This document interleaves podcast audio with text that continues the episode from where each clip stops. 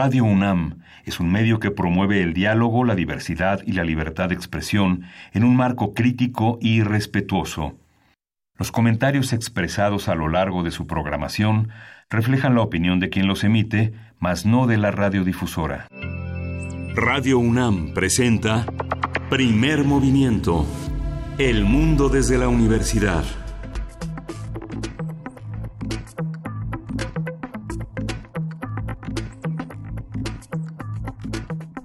Hola, buenos días. Hoy es viernes 25 de octubre y ya son las 7.06 de la mañana aquí en la Ciudad de México. Estamos aquí en la cabina de Radio UNAM en primer movimiento. Berenice Camacho, buenos días, ¿cómo estás? Aquí estamos, aquí estamos en este viernes. Ya es viernes 25 de octubre. Buenos días, buenos días, Miguel Ángel. Gracias por sintonizarnos desde esta hora. Hoy que, como cada viernes, tendremos radioteatro, complacencias musicales. Ya hay algunas por ahí en nuestras redes sociales. También música, música en vivo hacia el final de este programa. Y pues bueno, por supuesto toda la información que podamos tener en este corto tiempo, eh, tanta, tantas cuestiones que abordar, pero antes que nada, a mí, Miguel Ángel, me gustaría iniciar con lo que ocurrió en el Senado desde el día de ayer y hasta hace pocos minutos, en realidad fue una discusión muy, muy larga, eh, la ley de ingresos para la federación, esto para el ejercicio fiscal 2020, la viabilidad básicamente del paquete económico del próximo año. De eso estamos hablando y hay muchas reformas. Se hicieron eh, ahí eh, reformas importantes, una larga discusión para este ejercicio fiscal, para el del próximo año. Eh, y bueno, se aprobó, se aprobó la ley de ingresos de la Federación y distintas reformas de ley en materia de eh, varias cuestiones, ingresos sobre hidrocarburos, por ejemplo, que se otorgarán recursos a Pemex para explotación y extracción con la finalidad de reactivar el sector energético. También venía la Ley Federal de Derechos, ISR, IVA, IEPS, el Código Fiscal de la Federación. Eh, o sea, son muchos, muchos los temas, pero por mencionar algunos, se elimina eh, por ejemplo, el aumento, que, era una propuesta que venía, eh, que se descarta el aumento de impuestos al uso del el agua en el sector agrícola, que es un tema en verdad importante. Por otro lado, también se establecieron candados para que las plataformas digitales que ofrecen contenidos audiovisuales y otros servicios cumplan con el pago de impuestos. Eh, aumentar también, por otro lado, sanciones para empresas que deducen eh, operaciones que son inexistentes o simuladas, que este ha sido todo un tema a lo largo de los últimos de las últimas semanas. En fin, por otro lado también queda descartada ya la regularización de los autos chocolate más, más, suerte para la próxima para la próxima ocasión. Y pues bueno entre entre todos los dimes y diretes y la gran discusión larga que se tuvo y que repito terminó hace apenas unos minutos a mí me llamó la atención por ejemplo cuando Dante Delgado de el partido eh, Movimiento Ciudadano le pues interpela, le pide a Napoleón Gómez Urrutia que proponga iniciativas respecto a los impuestos para la industria minera y extractivista. Y pues eh, me parece que eso eh, estuvo solo fue un comentario pero a mí me llamó la atención porque eso es lo que estaríamos esperando muchos acerca de este de este senador Napoleón Gómez Urrutia antes líder del sindicato de trabajadores mineros y pues bueno mucho que decir estaremos la próxima semana dándole seguimiento a esta cuestión, pero ya se aprobó la ley de ingresos, una cuestión en torno al paquete económico 2020 y su viabilidad estuvo movido, estuvo movido, eh, bastante movido y bastante larga la discusión en senadores, Miguel Ángel. Sí, un, nuevo, un nuevo panorama impositivo, fiscal, de contribuciones, eh, nuevas normas que pondrán en el mercado eh, a muchas empresas que, fuera del mercado y dentro del mercado competitivo, muchas empresas que han hecho omisión de los procesos eh, económicos que orientan también sus labores. Fíjate que también en el marco de lo laboral, desde 2016, justamente hace tres años, en octubre, justamente en, en, en octubre se se hizo un proyecto el 26 de octubre, justamente cumplimos tres años ahora de, que en 2016 se publicó en el Diario Oficial de la Federación el proyecto de la norma 35 que estaba orientada en el marco del Programa Nacional de Bienestar Emocional y Desarrollo Humano en el Trabajo, que formó parte, es uno de los programas de la administración de Peña Nieto, interesante para entender que en qué consiste el estrés natural laboral, pero justamente ahora este 23 de octubre entró en vigor la norma oficial mexicana 035 que, que pertenece a la Secretaría del Trabajo y Previsión Social de 2018 sobre los factores de riesgo psicosocial en el trabajo. Eh, es una identificación, análisis y prevención que ayudará a las empresas y a su personal a enfrentar situaciones que puedan provocar trastornos de ansiedad, desórdenes del sueño, estrés y dificultades de adaptación, entre otros inconvenientes derivados de las funciones laborales. Toda esta visión es una obligación que la Organización Mundial de la Salud, la OMS, eh, pone a México en la exigencia de estar alineado a uno de los problemas internacionales más fuertes. México ocupa el primer lugar en estrés laboral es el 75% de este contexto el que ocupa, seguido de China, que tiene el 73%, y Estados Unidos, que tiene el 59%. Es, una, es, una, es un panorama muy complejo porque en cada uno de los países la situación del estrés laboral obedece a motivos idiosincráticos distintos. Cómo nos comportamos frente al trabajo es una de las, una de las incógnitas más fuertes. Una de las cosas que más estresa a las, a las personas es llegar a tiempo al trabajo. Una de las razones que más, eh, que más lastiman a, a los ciudadanos es justamente los trastornos de ansiedad derivados de esta de esta, de esta visión de, de nunca llegar, nunca siempre sentir que no se puede llegar a tiempo. Y justamente el INEGI lo que marcaba en las, eh, los tiempos de transporte, justamente en las, en las principales ciudades, es de 30 minutos a dos horas. En la última encuesta sobre este tema es, es esto. Y han señalado que el impacto en la nómina eh, más generalizada es aproximadamente entre el 7 y el 3% de cuestiones derivadas de la depresión, de la ansiedad y de factores que tienen que ver con esto que vive nuestra sociedad de una manera muy intensa, que es el temor a la pérdida. Justamente la Organización Mundial de la Salud también señalaba que los trastornos mentales representan el 15.4 de la carga de la enfermedad sobre las economías en función del tiempo perdido. Hay que, hay que repensar toda esta toda esta visión, pero vale la pena, si usted tiene tiempo, de que consulte los cuestionarios que, eh, que, van al que, van añadidos a la norma como un anexo para que las empresas este lo atiendan.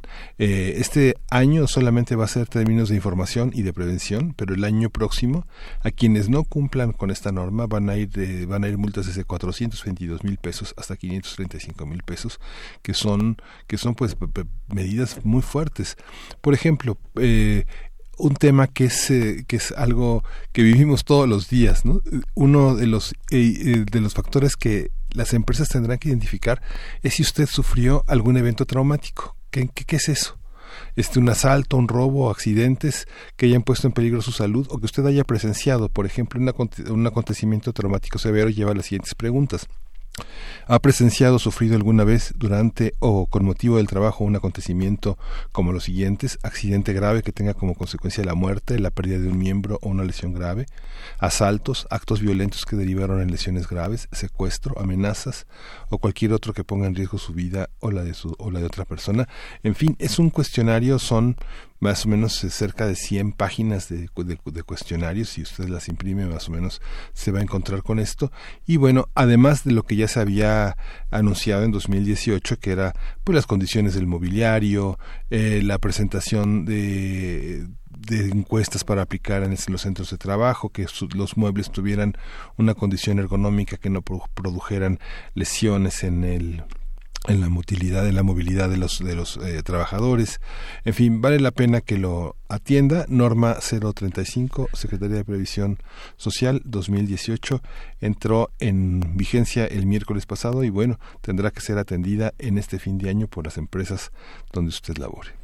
Así es, pues bueno, habrá que ver la implementación, cómo se llevará a cabo la implementación a partir de cuántos trabajadores se considera ya que sea obligatorio para un centro de trabajo, eh, cómo se identifican estos factores psicosociales que generan pues eh, inestabilidad en este en ese sentido, ¿no? Estrés, en fin, de ese desgaste laboral, el burnout que también le llaman quemarse por el trabajo, eh, cómo se previenen también en fin, será interesante en qué espacios, en qué espacios, en qué tipo de, empresas será en todos, en los sindicatos, eh, por supuesto en las, en las en los centros de trabajo del Estado, en fin, de verdad que va a estar interesante. Yo creo que deberíamos proponer por acá traer algún especialista que nos hable al respecto cómo se identifican y se miden estos riesgos psicosociales y estos factores eh, de riesgo, pues eh, psicosociales en el ambiente laboral y pues bueno sí, qué, qué interesante esta norma 035 que ya entra en vigor y bueno saludamos también a quienes nos escuchan a través de la radio universidad en Chihuahua, la Universidad Autónoma de Chihuahua. Estaremos con ustedes, ya lo saben, de 6 a 7 hora de Chihuahua, 7 a 8 hora de la Ciudad de México, a través de las frecuencias 105.3, 106.9 y 105.7. Sí, y hoy tenemos un programa muy interesante. Vamos a tener en estos viernes de ocio cosas pequeñas y extraordinarias. Vamos a conversar con Micaela Gramajo. Ella es coautora, codirectora y actriz de la obra. Y Angélica Montes, que integra el área de información pública del Alto Comisionado de las Naciones Unidas para los Refugiados de ACNUR en México. Bien, y también, pues viernes de radioteatro. Después de radioteatro vendrá nuestra nota del día. nos detenemos, nos detenemos en lo que está ocurriendo en América Latina, en las protestas eh, de distintos países, distintos puntos en la región. Vamos a conversar con Francisco Zapata Schaffeld. Él es doctor en sociología por la Universidad de París, profesor investigador del Colegio de México. Vamos a tener en la nota, este, vamos a tener mucho teatro el día de hoy, vamos a tener la obra de don Juan Tenorio, eh, vamos a conversar con Regina Arias, que ella dirige la compañía teatral 20 segundos. Por supuesto también la cobertura cervantina eh, con Frida Saldívar, allá que se encuentra, eh, ustedes la han escuchado, se encuentra por allá en Guanajuato, y después de la poesía necesaria también tendremos música, Miguel Ángel, música para la mesa. Calaveras de Azúcar, música mexicana para llegar a noviembre. Vamos a conversar con Arturo Fernández, que es baterista y percusionista y voz de este conjunto. Emiliano Arandazzi, que toca el acordeón, la jarana y hace también la voz. Eric Calderón en las gaitas, en la flauta, en la jarana y también canta. Y Luigi Rábago, guitarra eléctrica y voz. También con Sergio Quiñones, bajo eléctrico y voz de, esta, de estas calaveras de azúcar que van a estar aquí apretaditos en la cabina de Radio UNAM. Sí, pues aquí vamos a estar eh, transmitiendo música en vivo ya hacia el final de este programa, del programa del día de hoy. Les invitamos a sumarse a nuestras redes sociales. ¿Qué opinan de esta norma oficial 035 sobre los factores de riesgo psicosocial? En fin, y de todos los temas que estaremos conversando. Arroba P Movimiento es la forma en la que nos encuentran en Twitter. Primer Movimiento UNAM en Facebook y vamos a iniciar con complacencias musicales de viernes, Miguel Ángel. Esto que es es de BTS. Es, es, de BTS, eh, es para Mariana Gutiérrez y es Singularity. Marina Gutiérrez. Mariana. Mariana, Mariana, Gutiérrez. Singularity. Singularity, bueno, esto que viene desde Corea del Sur, el, el poder suave que le llaman eh, de Corea del Sur y que está de verdad atrapando a todos los chicos y las chicas por ahí de eh, adolescentes más o menos. Vamos a escuchar esto y volvemos a primer movimiento.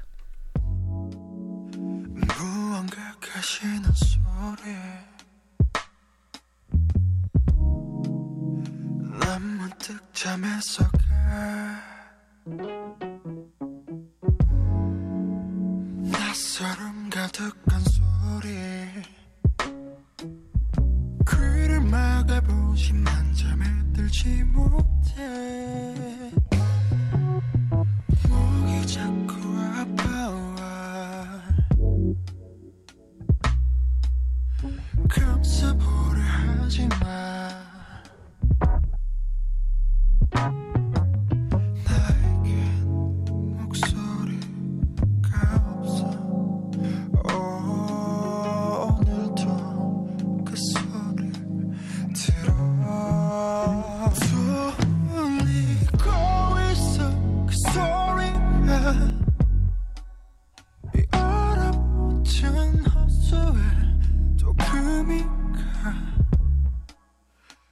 호수에 내가 널 버렸잖아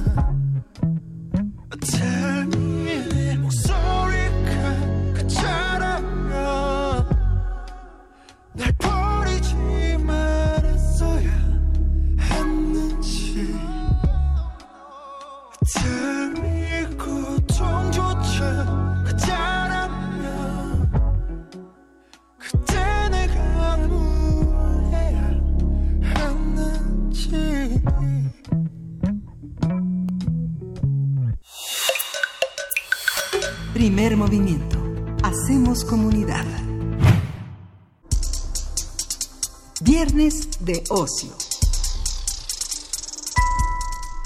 La compañía Teatro Proyecto Perla, en colaboración con la Agencia de la ONU para los Refugiados, ACNUR y Cultura UNAM, presentarán la obra de teatro Cosas Pequeñas y Extraordinarias, una puesta en escena dirigida a niños, niñas y jóvenes que representa temas difíciles como son el exilio y la desaparición forzada. En la obra conoceremos la vida de Emma, una niña de ocho años que debe mudarse a otro país debido a que su familia corre peligro. Sus papás son periodistas y su tío está desaparecido desde hace un tiempo.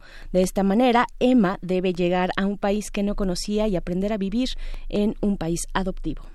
Esta historia, escrita por Daniela Arroyo y Micaela Gramajo, busca hacer reflexionar al público, así como generar empatía y solidaridad a través del juego y el arte. La obra se presentará a partir del próximo domingo 27 de octubre y hasta el 10 de noviembre en el Teatro Juan Ruiz de Alarcón del Centro Cultural, Cultural Universitario. Ocho funciones. Así es, a partir de la obra Cosas Pequeñas y Extraordinarias, hablaremos sobre lo que implica construir una propuesta para niños y niñas, qué temas se abordan y cómo se trabaja la reacción del público. Están con nosotros Micaela Gramajo, una de las autoras, directoras y actrices de la obra Cosas Pequeñas y Extraordinarias. Bienvenida, Micaela. Hola, buenos días. buenos días. Muchas gracias. Y está también Angélica Montes, integrante del área de información pública de ACNUR en México. Buenos días, Angélica Buenos Montes. días, gracias por la invitación. ¿Por, por dónde empezamos? Es una, este, la idea de que somos extranjeros a nosotros mismos es una vieja idea que ya una gran, una gran psicoanalista y filósofa, Julia Cristeva, había empleado. Todos, todos estamos de alguna manera a veces en refugio en alguna, en algún lugar, en la casa de la tía, en la casa de los abuelos. Eh, vivimos eh, en uno, en un nomadismo más, más, más, intenso de lo que creemos. Pero ustedes hablan de un nomadismo más fuerte, más doloroso y mucho más, mucho más radical, que es el de los, los que se quedaron sin nada. Así es.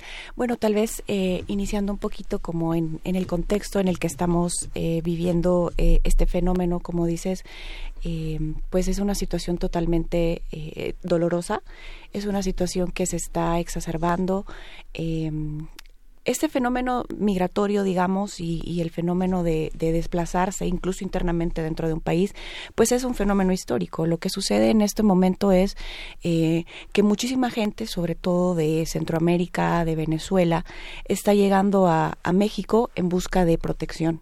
¿Por qué? Porque deben de huir de sus países, deben de huir de sus comunidades.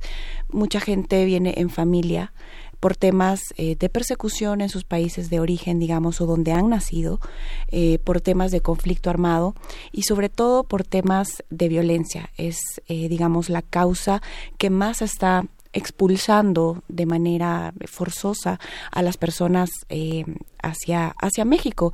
Y se creía mucho que México eh, era un país eh, de tránsito únicamente hacia llegar a Estados Unidos u otros países, o que también pues expulsaba muchas personas hacia estos otros países. Sin embargo, ahora México está viéndose como un país también de destino. Es decir, eh, es un país que puede acoger a estas personas, eh, es un país en donde la gente se puede sentir un poquito más segura. Y en este contexto que estamos viendo ya a estas alturas de, del año, de este 2019, estamos hablando de al menos unas 60 mil personas que están eh, llegando al país solicitando este tipo de, de asilo, este tipo de protección internacional. Ese es el contexto entre estas familias, muchas niñas, muchos niños, muchos adolescentes, y el tema es cómo se les recibe acá también. Micaela Gramajo, pues desde el teatro, desde este proyecto Perla, esta compañía de teatro, ¿cómo pensaron esta obra? ¿Cuándo, ¿Cuándo la pensaron? ¿La pensaron para este contexto? Ya vamos a cumplir un año de que estamos observando este fenómeno que es más extenso en cuanto al número de personas que llegan a pedir refugio o que quieren atravesar nuestro país. Ya, ya llevamos un año. Eh, ¿Ustedes lo pensaron para este contexto? ¿Cómo, ¿Cómo se ideó esta obra? Pues esta obra surgió hace ya tres años. Ajá. Eh, estrenamos en enero del 2016 y mm, digamos que fueron varios factores los que nos llevaron a, a la creación de esta pieza. Les contaría que la primera es eh, una especie de visita ficcional a nuestras propias biografías, eh, tanto en la familia de Daniela, la otra autora, como en mi familia hubo eh, migración forzada de América del Sur hacia México eh, en los 60s y 70s. Entonces, digamos que nosotras desde hace mucho tiempo que teníamos ganas de, de hablar de eso, de poder un poco hablar de nuestra historia, pero para poder hablar de todas las, las historias de las familias que han tenido que, que, emigrar eh, de manera forzada. Y también, sin duda, un, un otro eh, trampolín muy, muy fuerte para esta obra fue que al poco tiempo de la desaparición de los estudiantes de Ayotzinapa, empezamos a notar nosotras en las movilizaciones que había niñas y niños.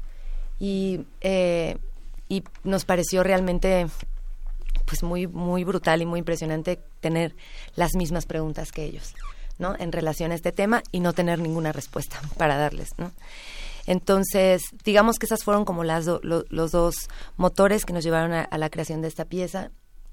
Eh, nosotras buscamos con nuestro teatro una, un encuentro horizontal con las espectadoras y espectadores. Generalmente todo lo que se hace para niñas y niños tiende a cierta verticalidad. Los adultos queremos explicarles cosas a los niños y niños, ¿no? Cómo, cómo pensar, cómo ser mejores personas y que aprendan algo, ¿no? Y en este caso, aunque podríamos decir que quizás suceda eso en esta obra, no buscábamos eso, ¿no? Queríamos compartir la historia de Emma, queríamos compartir la mirada sobre la migración forzada y la desaparición forzada desde una niña de ocho años, con su universo de juegos, con su manera de estar en el mundo y cómo, cómo un evento así puede ser eh, fundamental, ¿no? Para, para una ruptura y luego para una para una, digamos, reorganización del proceso de identidad en una niña, en un niño. Entonces la obra también tiene un lugar eh, luminoso, juguetón, ¿no? ¿no? A pesar de que son temas dolorosos, este, pues también vamos acompañando a Emma en el proceso de adaptación a un país nuevo, ¿no? Y eso es algo que también nosotras queríamos compartir, la alegría de finalmente tener dos patrias, con todo lo que eso significa. Eh, y pues bueno, el encuentro con ACNUR que ha sido como, que fue como un amor a primera vista, ¿no? De podernos encontrar con un objetivo común y la colaboración ha sido increíble, ¿no? Porque gracias a ACNUR hemos podido visitar puntos estratégicos del país, justo comunidades de acogida eh, en la frontera sur y en la frontera norte, en zonas donde hay albergues. Y entonces, pues sí, ha sido para nosotras súper, súper lindo poder compartir este trabajo, tanto con poblaciones eh, que están, eh, eso, que están eh, em- iniciando o, o no iniciando, ya llevan un tiempo en, en el proceso de acogida eh, de personas que migran y por otro lado también con personas que migran que puedan sentirse identificados, identificadas con, con la se, historia cómo de se encontraron con, con ACNUR? Digamos que el proyecto de Perla y es un proyecto que empezó hace ocho años y finalmente los trabajos que ustedes tienen un repertorio, tienen tres obras según este según sé. eh, ¿Cómo se trabaja eh, en un aspecto que tiene un espectro de edades tan grandes. ¿Cómo saber que un niño empieza a través a partir de los seis años? Uno puede pensar que una historia se construye a partir ya de avanzado de los cinco años. Se, se puede contar una historia personal. Vengo de tal parte, soy hijo de tal parte, tengo tales, o sea, hay una historia más o menos ordenada.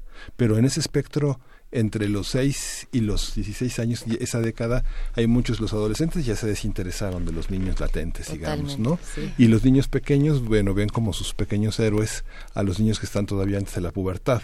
¿Cómo, ¿Cómo generar, cómo fue el encuentro y cómo, cómo, cómo fue esta compatibilidad con un proyecto artístico que siempre huye de lo pedagógico, de lo didáctico, de lo del adoctrinamiento? Bueno, tal vez eh, brevemente comentar eh, que para ACNUR siempre ha sido como muy importante y sobre todo en este en esta situación que estamos viviendo estos últimos dos años, por llamarle así, eh, ha sido importante como poder promover los derechos de las personas migrantes y sobre todo personas refugiadas o solicitantes de asilo. Creemos que la cultura y el arte son eh, vehículos fundamentales o son, digamos, plataformas fundamentales para poder acercarnos eh, a la población en general, la población de todas las edades. Sin embargo, eh, siendo niñez y siendo adolescencia eh, dentro de un digamos rango de edad catalogada inclusive pues saliendo recién de primera infancia es muy importante este tipo de apuestas como la que tenemos hoy con proyecto Perla de cosas pequeñas y extraordinarias porque podemos hablarles a los pares, podemos hablarles de, de tú a tú, no les estamos, eh, digamos, eh, influyendo a una manera de pensar, influyendo a una manera de actuar o de decidir, sino que estamos dándole en su mismo lenguaje la información para que ellos puedan eh, tener esa decisión y saber cómo actuar en este fenómeno eh, para recibir a otros niños, a otras niñas y cómo ver a su edad este, este contexto que estamos viviendo.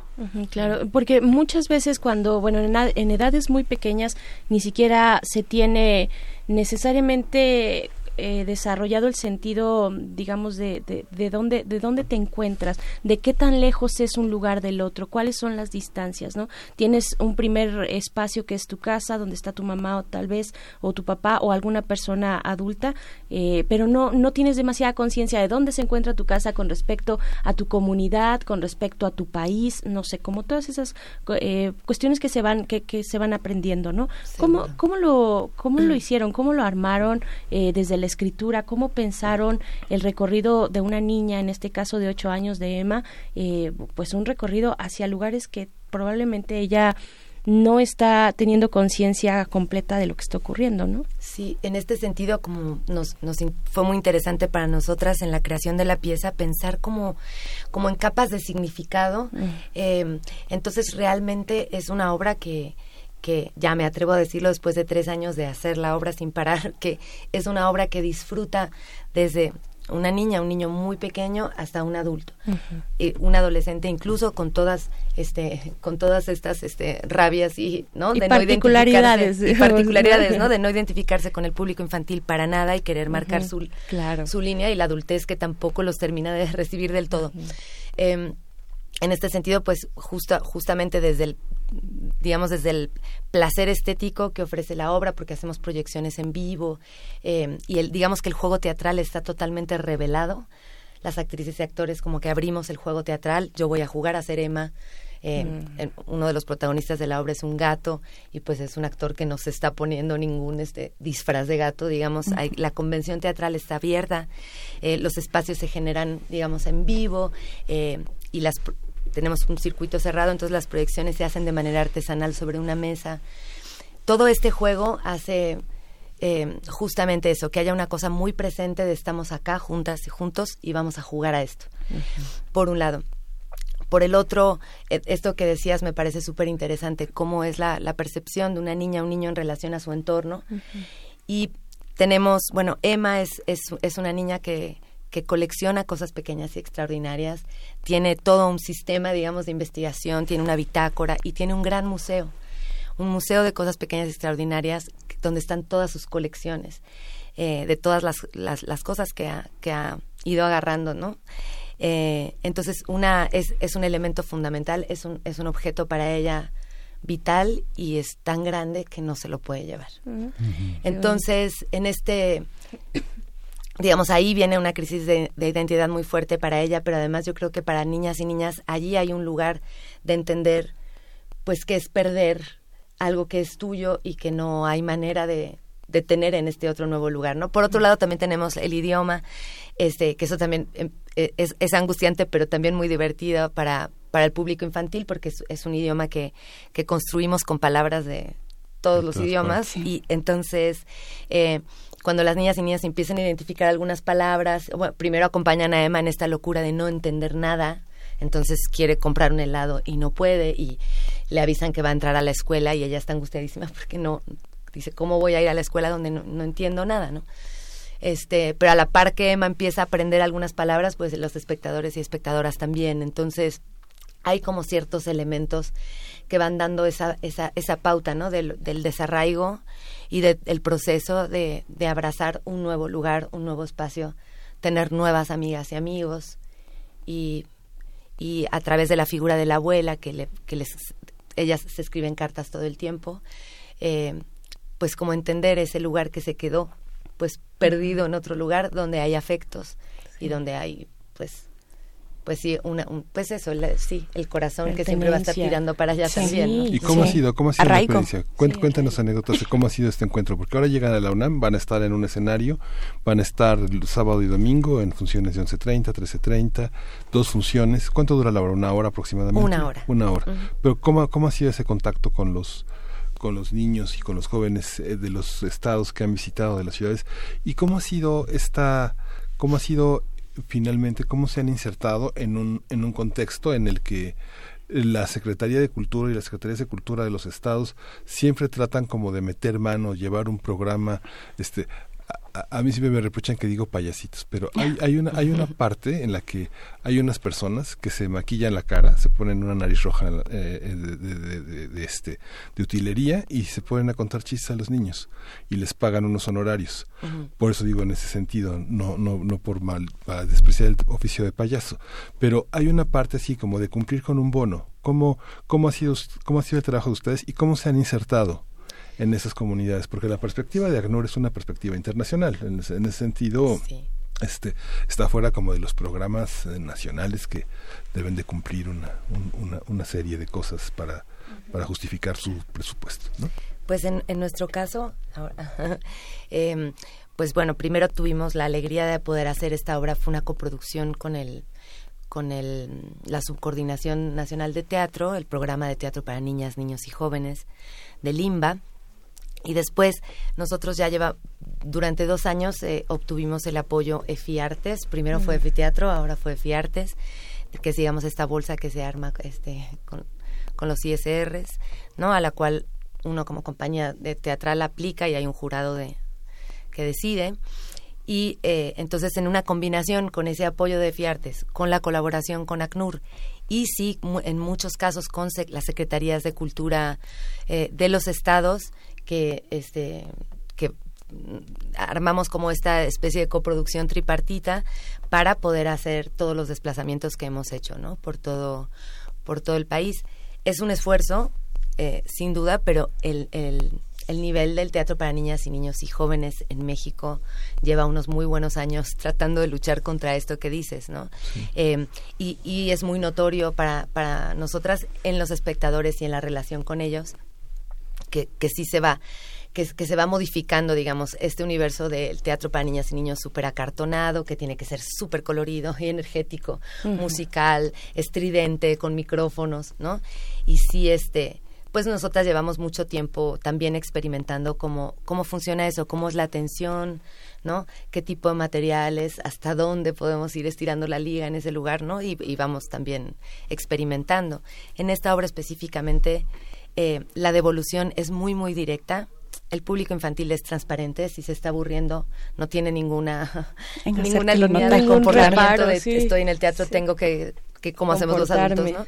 En ese sentido es transparente. Pero además, nosotras siempre al final compartimos los, los museos de Emma, eh, el museo que se queda en su país de origen y su nuevo museo, son dos objetos tan, eh, la verdad es que son tan hermosos y tan llenos de cositas pequeñas y extraordinarias, que al final las compartimos más de cerca con las niñas y niños. Los, los invitamos a acercarse para que puedan observar el museo.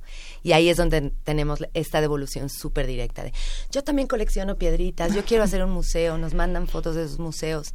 Eh, y sobre todo, eh, por ejemplo, sí quizás niñas un poco más grandes, niños de 10, en- entre 10 y 12 que sí nos cuentan, ah, en mi escuela llegaron eh, dos niños que tienen un acento diferente y yo siempre me burlaba y ahora entiendo que como Emma es porque viene de otro país o niñas y niños que han tenido que emigrar y que se sentían especialmente acompañados por la historia de Emma. Entonces, Sí. en ese sentido sí, eh, pues es la devolución que tenemos sobre la obra es súper fuerte, ¿no? Súper, súper Y, y también, digamos, importante resaltar que ACNUR está acompañando en terreno, eh, digamos, a estas familias, a estas personas, miles de personas que están llegando a diario al, al país.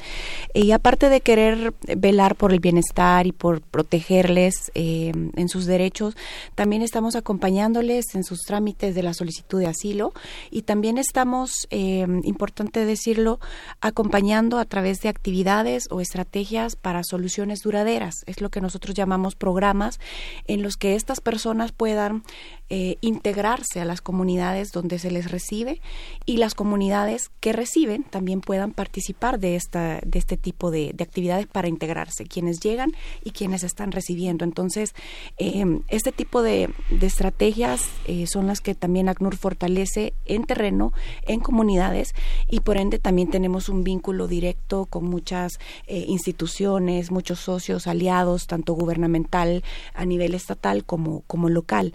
Es eh, es importante ese trabajo para fortalecer este esta temática eh, y la obra pues es uno de tantas eh, actividades que ACNUR está realizando para este tipo de, de coexistencia digamos y para eh, hacer que las personas acá en México eh, tengan cambien el discurso un poco eh, de odio discriminatorio o xenofóbico digamos hacia un discurso de acogida de empatía de ser solidarios con quienes están llegando. Claro, nos quedan un par de minutos nada más para invitarles, terminar de invitarles, porque tenemos además la fortuna de tener en el Teatro Juan Ruiz de Alarcón del Centro, Centro Cultural Universitario esta obra, Cosas Pequeñas y Extraordinarias.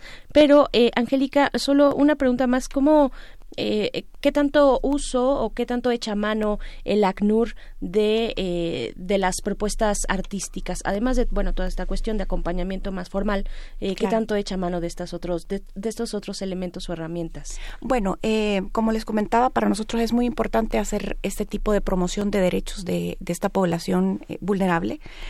Aparte de la obra, por ejemplo, tenemos una publicación que estamos moviendo mucho en las ferias del libro. Recientemente, ayer, de hecho, fue la presentación del libro Bolai. Es una jaguar que, eh, digamos, para que también puedan ustedes buscarle ahí para, para, para los niños y niñas, también está dedicado a esta población, eh, digamos, eh, de niñez y adolescencia. Es una jaguar que acompaña en su trayecto a las familias y a los niños, niñas y adolescentes sobre todo, y les va como orientando y les va protegiendo desde lejos en su trayecto eh, de manera irregular. Entonces también es otra publicación que estamos nosotros eh, compartiendo o colaborando con Ate con Queso, eh, con Irma Uribe, quien es la autora también de, de esta publicación.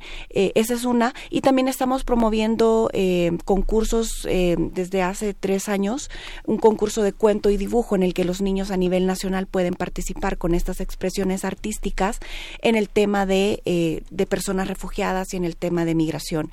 Entonces sí estamos como buscando echar mano de diferentes espacios y plataformas para llegar a toda la población. Quisiéramos hacerlo de esta manera eh, y en ese momento pues corresponde a la puesta en escena para, para niños, niñas, adolescentes y por supuesto sus familias. Así es que esperamos verles ahí a partir del domingo. Perfecto. Sí. Este dom- no, el domingo, Este este, domingo, domingo, este ya, domingo ya, a las eh, 11:30 del es el 27 estreno. de octubre al 10 de noviembre. Sí. 12:30. Dos funciones, de- Así es. dos funciones. Entrada sábado gratis. Eso es súper importante que sepa todo el auditorio que es entrada libre, o sea que en este esfuerzo de ACNUR y Te- Teatro UNAM, eh, en esta hermosa coproducción, es entrada libre en el Teatro Juan Ruiz de Alarcón, que es muy grande, muy bonito. Lleguen temprano para encontrar un boleto. Sí. También es una alegría para nosotras que vuelva a haber teatro para niñas y niños en la UNAM. Sí, no hay, no hay- poca gente, pocos niños han entrado al Ruiz del Arcón. Y en ¿no? el Juan Sí. Ruiz de Alarcón justo, ¿no? Tal vez en el foro que es más chiquito, pues pueda haber de pronto una que otra cosa o afuera, no lo sé, pero pero bueno, está ahí la invitación Micaela eh, Gramajo está sobre esta obra Cosas pequeñas y extraordinarias, autora, directora y actriz. Muchas gracias. Muchísimas gracias por el espacio. Angélica Montes, también integrante del área de información pública del ACNUR en México. Gracias. Angélica. Muchísimas gracias. También pueden seguirnos en las redes sociales, tanto de Proyecto Perla T, arroba Proyecto, Perla T. Ajá, en Twitter y Proyecto Perla Teatro en Facebook. Perfecto. Y también arroba ACNUR México en Twitter. Perfecto, ahí está. Pues gracias a las dos. Vamos con algo de música. Vamos a música, vamos a escuchar Good Times, Bad Times de Led Zeppelin y es una complacencia para Abel Arevalo.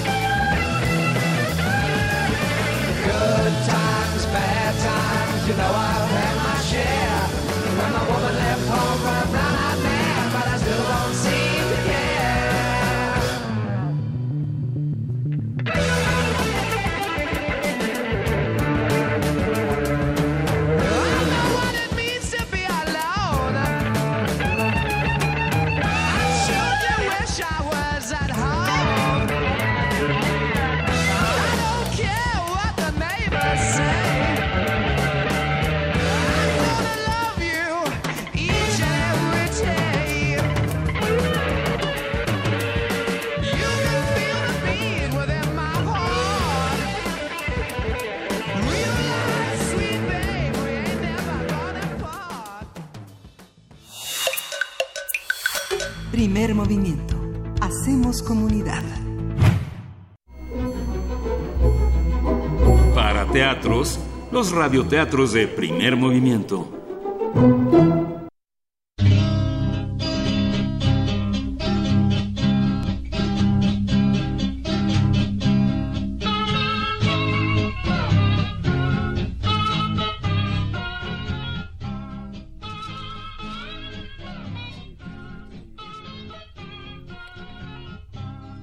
María Angula, cuento ecuatoriano de cuentos de espantos y aparecidos.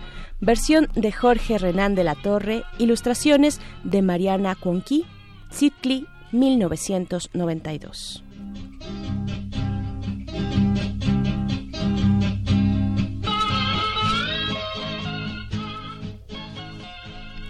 Mariangula es un cuento de la tradición oral ecuatoriana. Esta versión fue escrita por Jorge Renán de la Torre de acuerdo con el relato que le hizo María Gómez, una mujer de más de 70 años que vivía en el pueblo de Otán.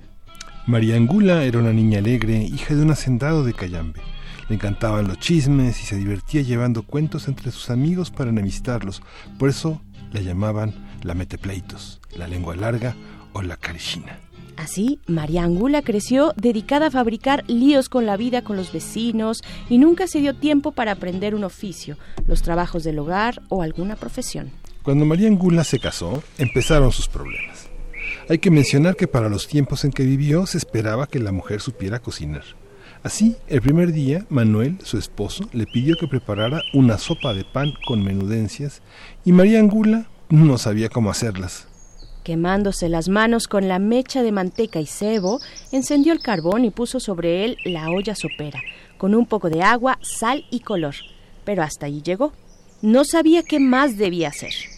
María recordó entonces que en la casa de la vecina vivía doña Mercedes, una excelente cocinera, y sin pensarlo dos veces corrió hacia ella. Vecinita, ¿usted sabe preparar la sopa de pan con menudencias? Claro, doña María. Verá, se remojan dos panes en una taza de leche, luego se le ponen en el caldo y antes de que hierva se añaden las menudencias. ¿Así nomás se hace? Sí, vecina. Ah, sí, así nomás se hace la sopa de pan con menudencias. Yo también sabía. Y diciendo esto, voló a la cocina para no olvidar la receta.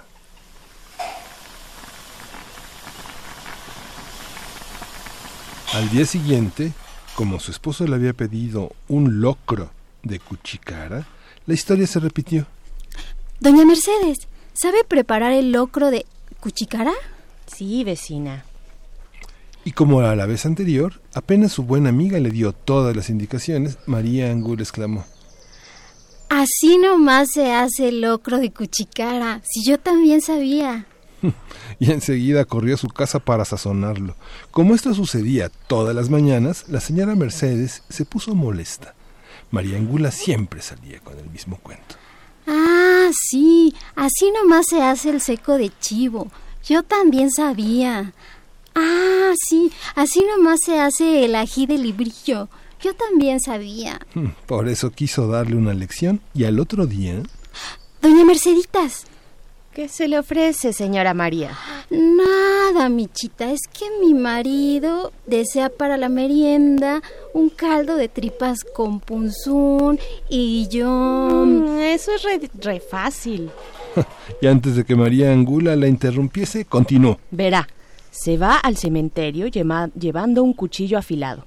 Después espera que llegue el último muerto del día y sin que nadie la vea le saca las tripas y el punzún.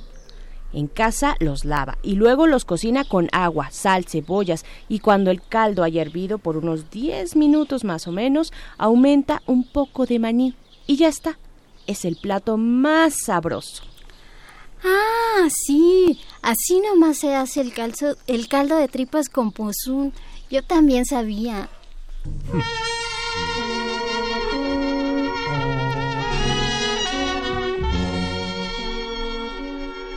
Y en un santiamén estuvo en el cementerio esperando a que llegara el muerto más fresquito.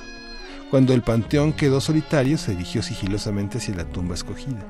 Quitó la tierra que cubría el ataúd, levantó la tapa y allí estaba el semblante del difunto. Quiso huir, mas el mismo miedo la detuvo. Temblorosa y con desesperación, le despojó de su puzún.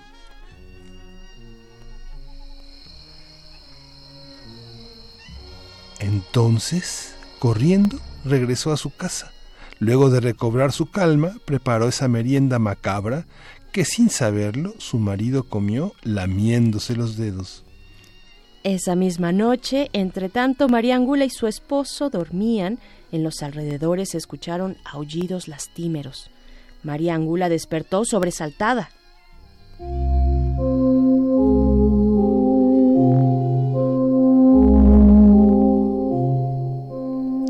El viento chirriaba misteriosamente en las ventanas, balanceándolas, mientras afuera los ruidos fabricaban sus espantos. De pronto, por las escaleras, María Angula oyó el crujir de unos pasos que subían pesadamente hacia su cuarto. Era un caminar trabajoso y retumbante que se detuvo frente a su puerta. Pasó un minuto eterno de silencio y luego María Angula vio el resplandor fosforescente de un hombre fantasmal. Un grito cavernoso y prolongado la paralizó. María Angula, devuélveme mis tripas y mi punzón que te robaste de mi santa sepultura. María Angula se incorporó horrorizada y con el miedo saliéndole por los ojos contempló cómo la puerta se abría lentamente empujada por esa figura luminosa y descarnada. María Angula se quedó sin voz. Ahí, frente a ella, estaba el difunto que avanzaba hacia ella. María Angula, devuélveme mis tripas y mi punzón que te robaste de la santa sepultura. Aterrada para no verlo, se escondió bajo las cobijas, pero en instante sintió que unas manos frías y huesudas la tomaban por sus piernas y la arrastraban, gritando. María Angula, devuélveme mis tripas y mi punzón que te robaste de mi santa sepultura. Cuando Manuel despertó, no encontró a María, y aunque la buscó por todas partes, jamás supo de ella.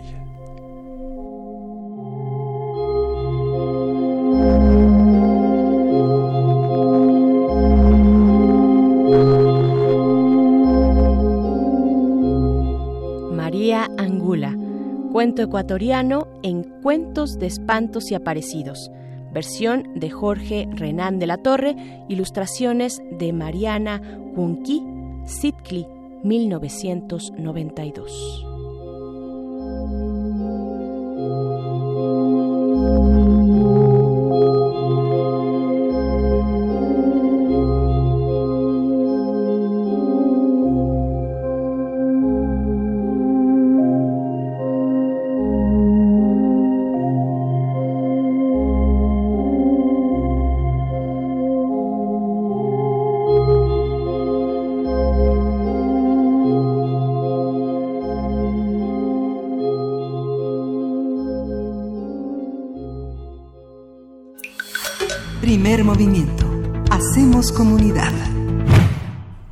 Pues ahí estuvo nuestro radioteatro de hoy. ¿Quién no conoce a una María Angula en la vida, Miguel Ángel? Sí, hay María Angula que todo lo sabe, ¿no? Ajá, así es. Que, este, que Agnur es una ciudad de ref- de refugiados, ah, sí, ya lo sabía. Ya que lo el teatro sabía. para niños está creciendo, ah, sí, sí, lo he visto. ¿no? Sí, ya, ya lo sabía, ya sabía, ya sabía todo lo que dicen aquí en primer movimiento. Eh, y pues bueno, lo que también saben, y sí saben, es que ya viene el corte de la hora. eh, son las 7 con 56 minutos. Estamos a punto de despedirnos de la Radio Universidad en Chihuahua. Les mandamos un abrazo, les deseamos buen fin de semana. Nosotros vamos a seguir por acá a través del 96.1 de FM. Eh, y pues bueno, con muchos temas, temas interesantes para este día. Eh, no todo es radioteatro, ojalá fuera así, no todo es música, no todo son complacencias musicales, aunque estamos atentos, si nos mandan en redes sociales podemos recibirlas y eh, pues sonar alguna canción de su preferencia, si es con dedicatoria también se vale, pero cortita, cortita por favor.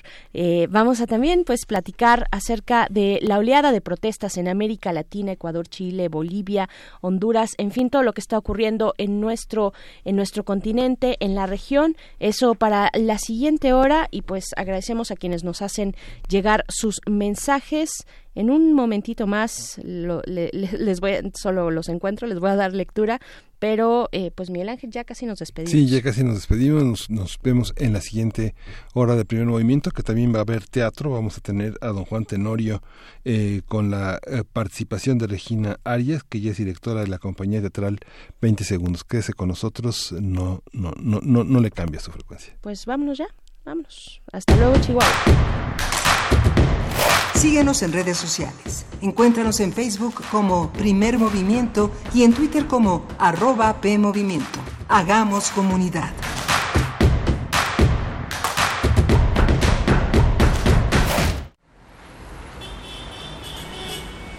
Extra, extra, música nueva. En voz de sus creadores y sus intérpretes, extra, extra. Testimonio de oídas. Música nueva En voz de sus creadores. en voz de sus intérpretes. Martes y jueves a la 1 a.m. o en su retransmisión los sábados y domingos también a la 1 a.m.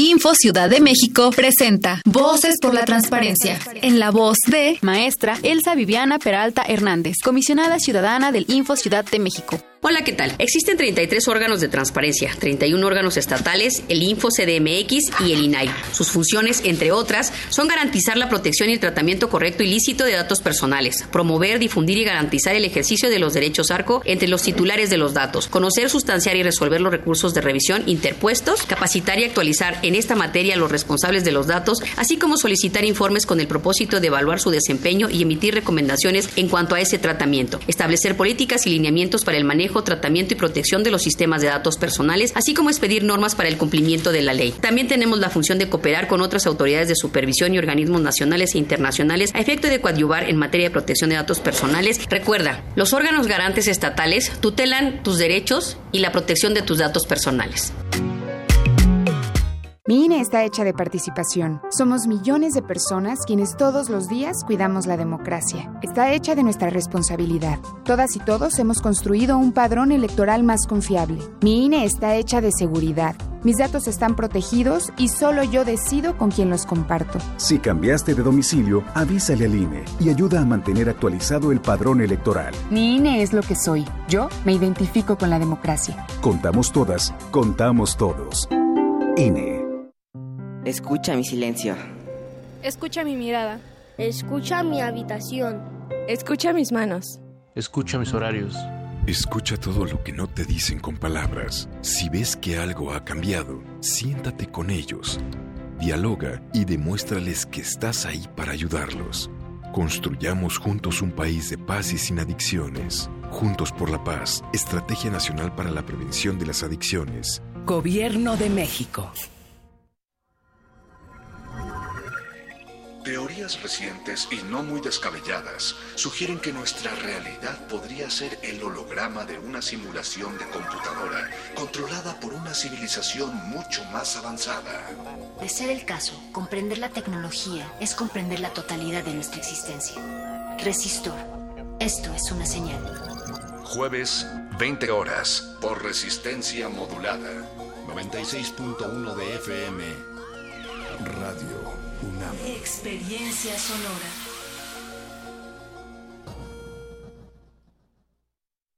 ¿Quiénes hacen la ciencia? ¿Cómo se suma la ciencia a las soluciones de los problemas iberoamericanos? Científicos, investigadores y académicos de Iberoamérica hablan de los avances en ciencia, tecnología e innovación que inciden en nuestra vida. La ciencia que somos. Iberoamérica al aire. Viernes a las 10 y media de la mañana. 96.1 de FM. Retransmisión, domingos a las 9.30 de la mañana por el 860 de AM. Radio UNAM. Experiencia sonora.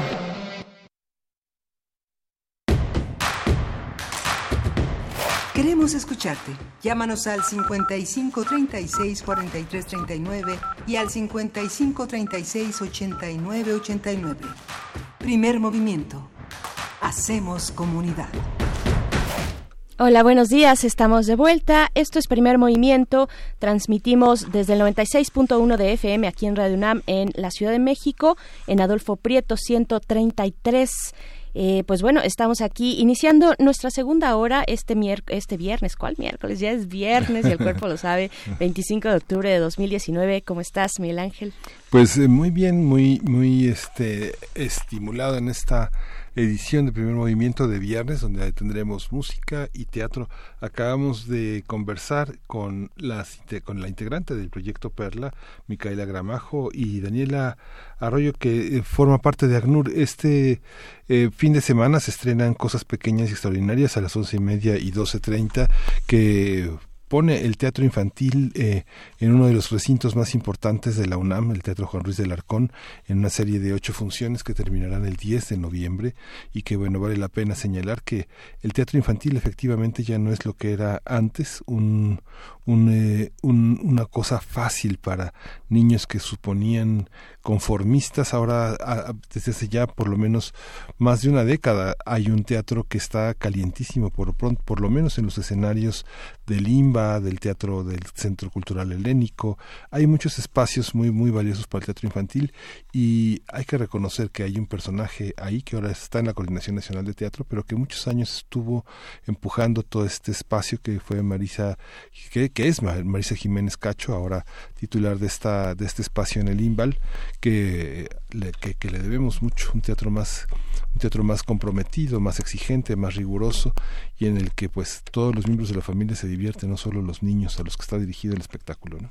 Así es, pues bueno, ahí nuestra eh, pues nuestra hora anterior para quienes nos están sintonizando apenas desde la radio Nicolaita en el 104.3 allá en Morelia, un abrazo para ustedes a la Universidad Michoacana de San Nicolás de Hidalgo. Estuvimos en la hora anterior pues precisamente hablando de esta puesta en escena que ha dado pues un recorrido importante por distintos puntos, sobre todo fronterizos en nuestro país, porque precisamente se trata esta obra de abarcar, de, dar una propuesta o una visión de los más pequeños, niñas y niños, adolescentes también, que eh, pues van migrando, que van atravesando lugares desconocidos en busca, generalmente saliendo por violencia, por cuestiones también económicas y en busca de un lugar pues donde realizar un proyecto de vida. Tuvimos esta eh, pues invitación a la obra Cosas Pequeñas y Extraordinarias que se va a presentar ya en este fin de semana y el que viene también aquí en el Centro Cultural Universitario, en el Teatro Juan Ruiz de Alarcón. Y pues nos espera todavía eh, dos horas para esta que inicia. Estaremos conversando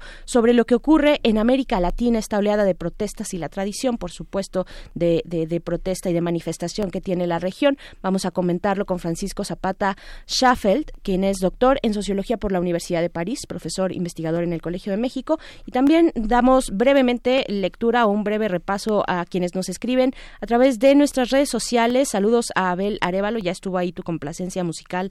Abel, eh, también Pablo Extinto nos manda una complacencia y nos manda saludos.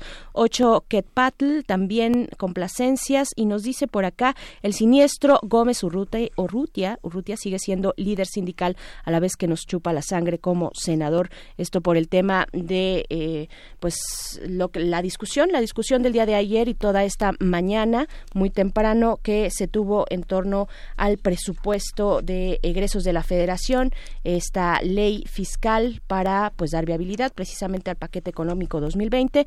Está por acá también Mico Zun, nos manda saludos, refrancitos, saludos por allá, Flechador del Sol, todos presentes. Guillermo dice, las situaciones violentas en el mundo se presentan cuando unos pocos se quieren apoderar de lo que pertenece a todos. Eh, y pues bueno, le gusta también, le gustó esta invitación a la obra de teatro Cosas Pequeñas y extraordinarias. Está Sofi por acá, David García, eh, que les gustó el radioteatro. Mayra Elizondo también nos manda saludos. En fin, bueno, todos los que hacen día a día comunidad sí a través de las redes sociales, pero también a través de la escucha. No, no todos nos escriben evidentemente, pero les mandamos un abrazo, un saludo y pues vamos a iniciar ahora sí con nuestra nota del día. No es cierto, nos vamos con música, otra complacencia musical porque es viernes. Esto es Ring of Fire de Johnny Cash para Pablo Extinto. Ahí está, la dedica a los que nacieron en octubre.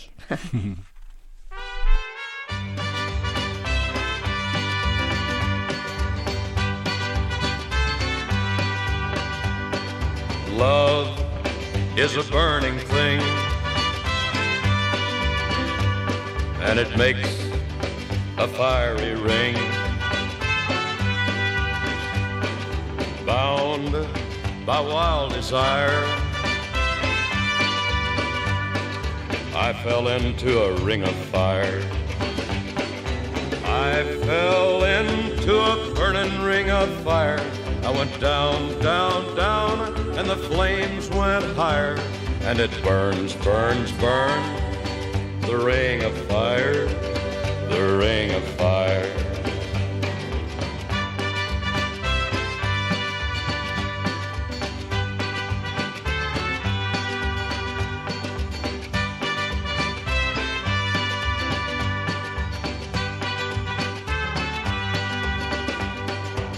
I fell into a burning ring of fire.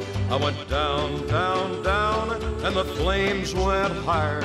And it burns, burns, burns, the ring of fire, the ring of fire. The taste of love is sweet when hearts like ours meet. I fell for you like a child. Oh, but the fire went wild. I fell into a burning ring of fire. I went down, down, down, and the flames went higher, and it burns, burns, burns, the ring of fire, the ring of fire. I fell into a burning ring of fire. I went down, down, down, and the flames went higher, and it burns, burns, burns, the ring of fire, the ring of fire and it burns, burns, burns. The ring of fire, the ring of fire, the ring of fire, the ring of fire. Primer movimiento. Hacemos comunidad. Nota del día. En las últimas semanas, la oleada de protestas en América Latina ha simbrado algunos países del continente. Las calles de Ecuador, Chile, Haití, Honduras o Bolivia han sido el escenario de manifestaciones con diferentes demandas. En Chile se han presentado, registrado movilizaciones contra el presidente Sebastián Piñera luego de su intento fallido de aumentar el pasaje del metro. En Haití contra el presidente Juvenel Moïse eh, por la escasez de gasolina y alimentos. En Honduras contra el mandatario Juan Orlando Hernández señalado por la justicia de Estados Unidos de recibir dinero del narcotráfico, específicamente el cártel de Sinaloa. También se han presentado protestas en Bolivia, donde la oposición al presidente Evo Morales ha denunciado un presunto fraude electoral en las elecciones del pasado domingo, y en Ecuador contra el presidente Lenín Moreno ante el retiro del subsidio a los combustibles. Haremos un análisis de lo que está sucediendo en distintos territorios de América Latina, que tienen en común, que los distingue y cómo se inscriben estas protestas en la tradición regional. Nos acompaña Francisco Zapata Schaffel, él es doctor en Sociología por la Universidad de París, profesor e investigador en el Colegio de México y se desempeñó como director del Centro de Estudios Sociológicos. Sus líneas de investigación son estructura sindical, relaciones laborales y desarrollo regional. Bienvenido, Francisco Zapata. Muy buenos días, gracias por estar con nosotros. Buenos días. Mucho ¿Cómo, gusto. ¿Cómo empezar a entender lo que pasa en América Latina cuando hoy tal vez como, como muy pocas veces ha estado tan tan fronterizo, tan separado unos de unos países de otros, unos latinoamericanos de otros? ¿Qué es lo que hay en común? ¿Cómo entender todas esas protestas? ¿Es lo mismo? Bueno, un, un, eh, un factor común es que en todos esos países se han aplicado en los últimos 30 años muchas políticas que, que tenían por objeto generar, eh, generar estabilidad económica, generar riqueza, pero sin preocuparse mucho sobre los costos que podía tener esa política en términos sociales.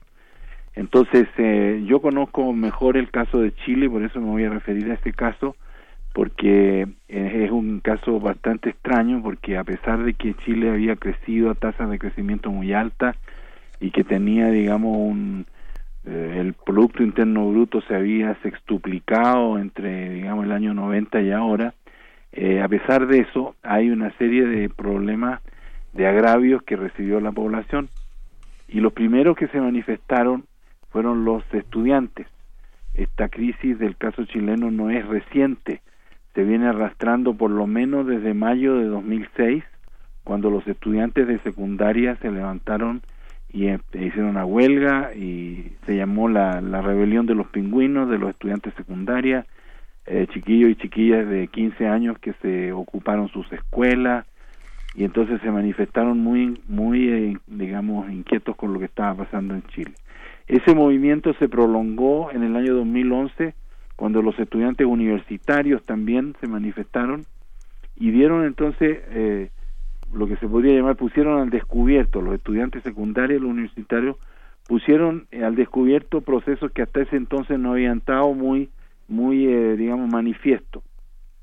Ellos manifestaron, digamos, grandes eh, dudas y grandes preocupaciones porque todo en Chile, desde el año, digamos, 90 más o menos, incluso desde la dictadura de, del general Pinochet, se dio un proceso de mercantilización, de monetarización de la vida y sobre todo que los, los costos de la educación se multiplicaron porque todo el aparato secundario, universitario, eh, se tiene que pagar. Entonces ahora la una de los de los slogans de los estudiantes que hay que poner fin al lucro con la educación. Entonces ese es un aspecto importante que quiero subrayar. En ese mismo periodo, digamos junto y paralelo a las demandas de los estudiantes, se dio un intenso proceso de endeudamiento de la población. En el caso chileno, eh, los, eh, los créditos, digamos, la otorgación de crédito eh, se ha hecho muy fácil, entonces la gente pudo, digamos, acceder a crédito en, en, en, lugares donde hasta ese momento no podía hacerlo. Entonces, la gente hoy día tiene una deuda muy grande. Póngale usted más o menos el 25-30% del ingreso de una persona se paga, digamos, se dedica a pagar la deuda. esa deuda también afecta a los estudiantes, porque las universidades tienen un cobro de, de matrícula y un costo mensual, entonces eso también provoca un problema porque una vez que los estudiantes universitarios salen de la universidad, tienen que pagar esa deuda y resulta que los salarios que reciben no les alcanza para pagar la deuda y para vivir normalmente. Ese es un segundo asunto, digamos. El primero es la insatisfacción de los jóvenes, ¿no es cierto? Entre 15 y 30 años, digamos, están eh, un poco arrinconados, el resto de la población está arrinconada por las deudas, y hay un tercer asunto de que se da por supuesto de que en Chile hay un régimen democrático, y resulta que eh, eso es un poco relativo, porque la presencia de la represión, la presencia, digamos, de del peso de las Fuerzas Armadas y de la policía, eh, digamos, uniformada, ha sido constante en todo el periodo que se supone que fue el, el eh, digamos el periodo digamos de ejercicio de la restauración democrática que vino después de la dictadura. Entonces si usted quiere en esos tres problemas el caso chileno eh, eh, lo que lo que está pasando ahora en Chile es la expresión de ese proceso que se inició en 2006 y que culminó la semana pasada con la gota que digamos que rebalsó el vaso que fue el alza del precio de los billetes, digamos, de los tickets de metro. Entonces, eh, ese es el contexto dentro del cual se está dando. Y todo obedece a una política, a una política económica, ¿no es cierto?, que tuvo mucho éxito desde el punto de vista estrictamente eh, financiero, económico, etcétera, pero no tiene, digamos, efectos sociales eh, consistentes. Entonces, la gente, y esto hoy día, por ejemplo, en, en las informaciones que salen hoy día, el 83% de la población encuestada la semana pasada está de acuerdo con las protestas. Entonces eso quiere decir que el gobierno está muy muy mal ubicado en relación a lo que piensa la, eh, gente. Entonces eso, digamos, es un poco el contexto general y yo creo que son presiones, agravios, eh, descontentos, generaron algo que en, en, sociología llamamos, digamos, una rabia, una especie, digamos, de hartazgo con lo que estaba pasando y ahora está muy complicado eh, la salida de, esta crisis, porque la única forma de salir es de poner en duda todo lo que se había hecho en términos de privatizaciones de la salud, privatización de la educación, privatización de muchas empresas que eran del Estado, la electricidad, incluso una cosa que es absolutamente, digamos, eh, eh, ridícula, que el agua de Chile es privada, imagínense, el agua de los ríos, el agua de las lagunas, todo eso tiene eh, carácter privado, entonces no no no hay un acceso a ciertos servicios básicos que tienen que tenían y tienen, ¿no es cierto?, una importancia como un derecho. El problema aquí es que la gente está reclamando el derecho a la salud, el derecho a la educación y que se quite todo este problema de ganar plata, porque los grandes capitalistas están invirtiendo, imagínense, en las universidades y ganan más plata eh, con los arriendos de los edificios que con lo que cobran de cuota. Entonces, es un negocio, ¿no?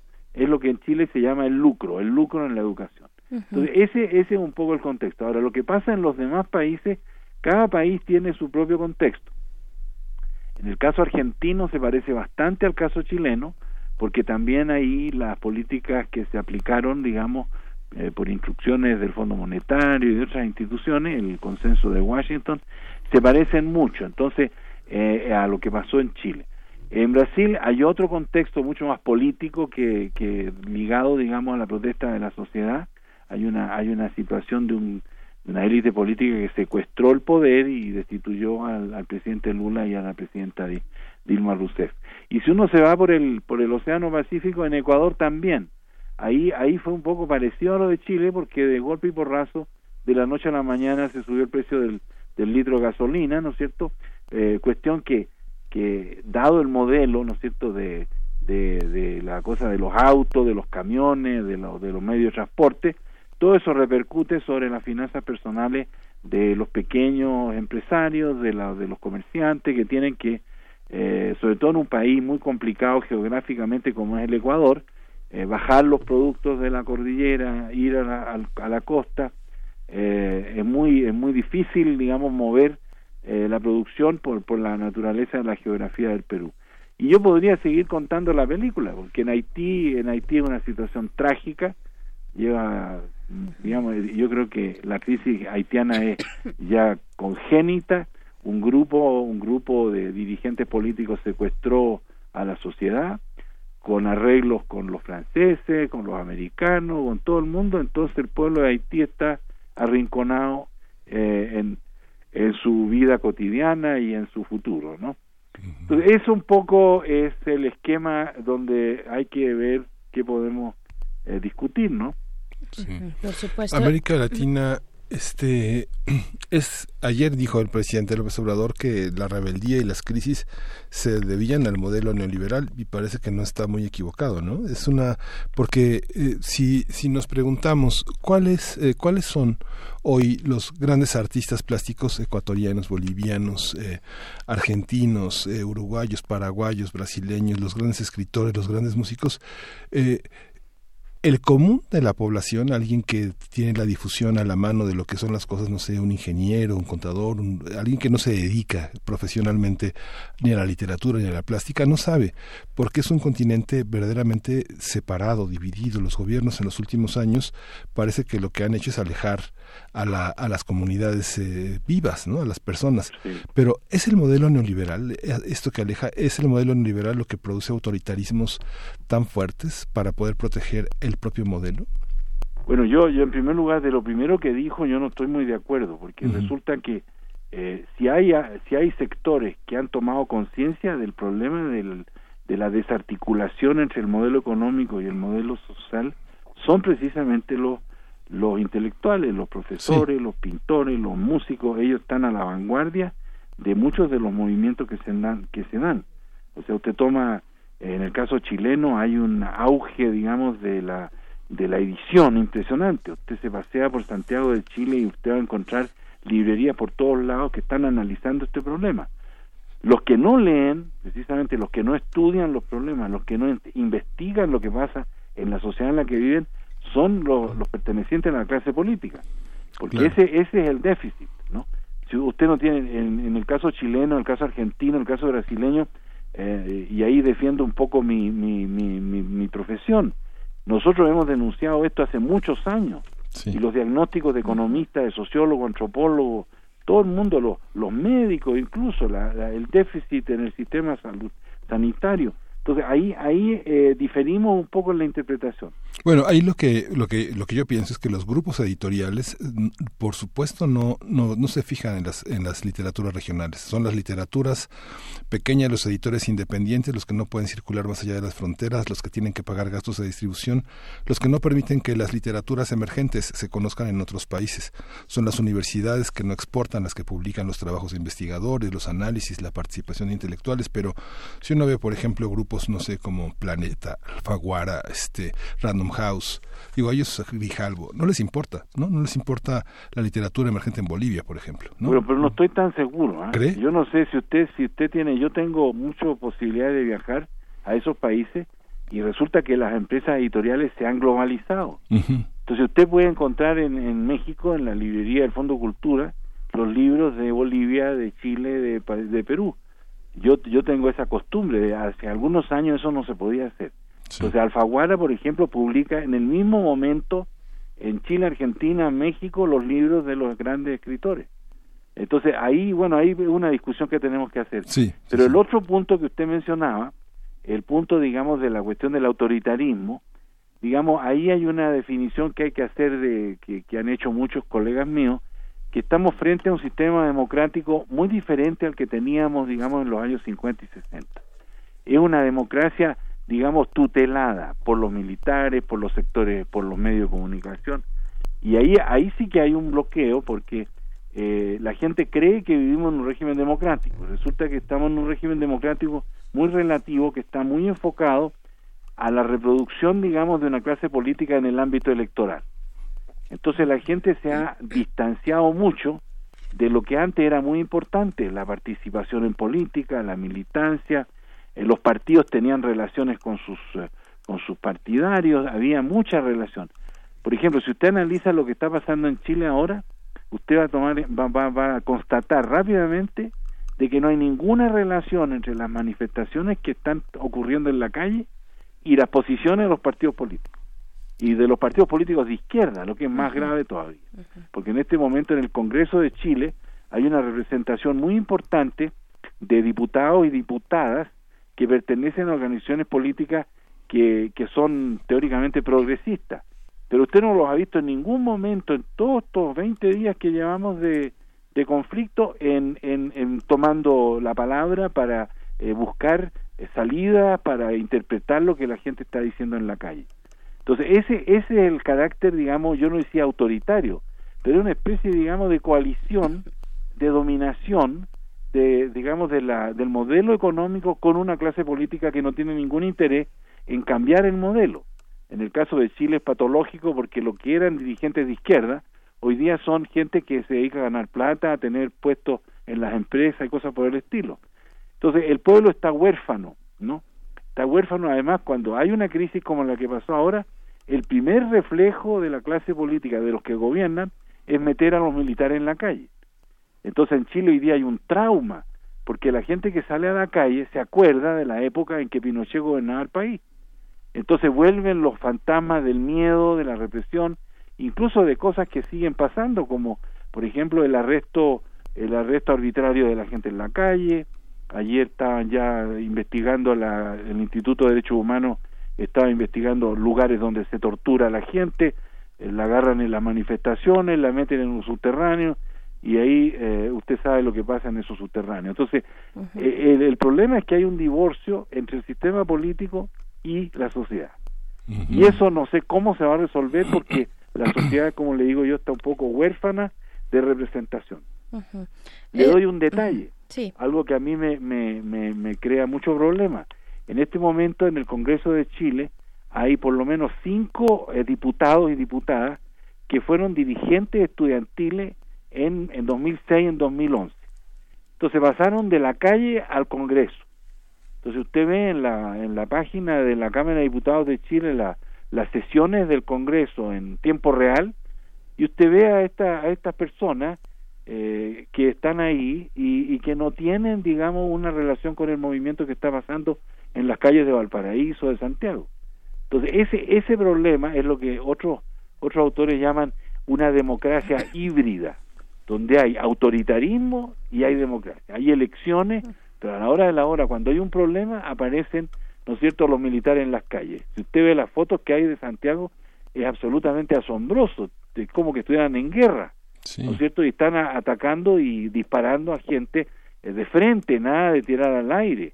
¿No? Hay muchos casos en los últimos días que son traumáticos porque la gente, eh, digamos, está muy valiente también porque como saben de que están ahí, digamos, que tienen una fuerza del, grupo, se avientan en, la, en, la, en las calles y, y, encuentran algo que esta generación no había vivido, pero sus papás y sus abuelos sí los vivieron, como yo lo viví. Es decir, la presencia militar en las calles es una cosa que no tiene nada que ver con la democracia.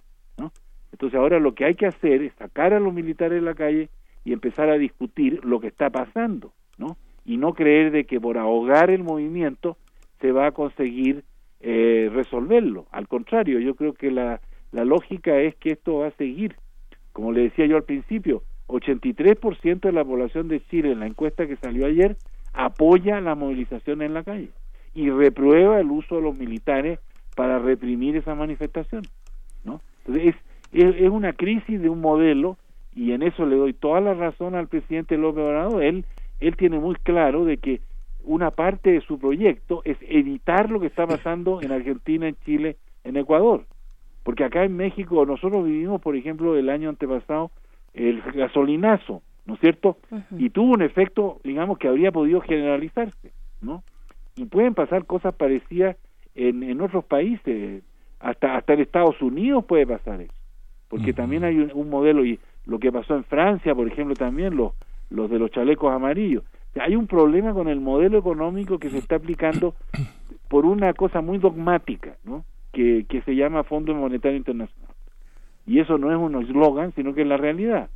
Usted ve ahora lo que hicieron los del Fondo Monetario en Argentina, le prestaron 50 mil millones de dólares al presidente Macri y, y la mitad de eso que, que le dieron salió a la media hora por el Banco Central al exterior. Es una, una élite política absolutamente irresponsable la que está manejando nuestros países. Claro, imposible no pensar en la dictadura cuando vemos eh, a Chile, cuando vemos al presidente Piñera diciendo que precisamente están en una guerra. Yo quiero preguntarle, eh, doctor Francisco Zapata, ¿hacia dónde apuntar? ¿Hacia, ¿Hacia dónde apuntar la responsabilidad en estos desencuentros, digamos, entre políticos o clase política y sociedad?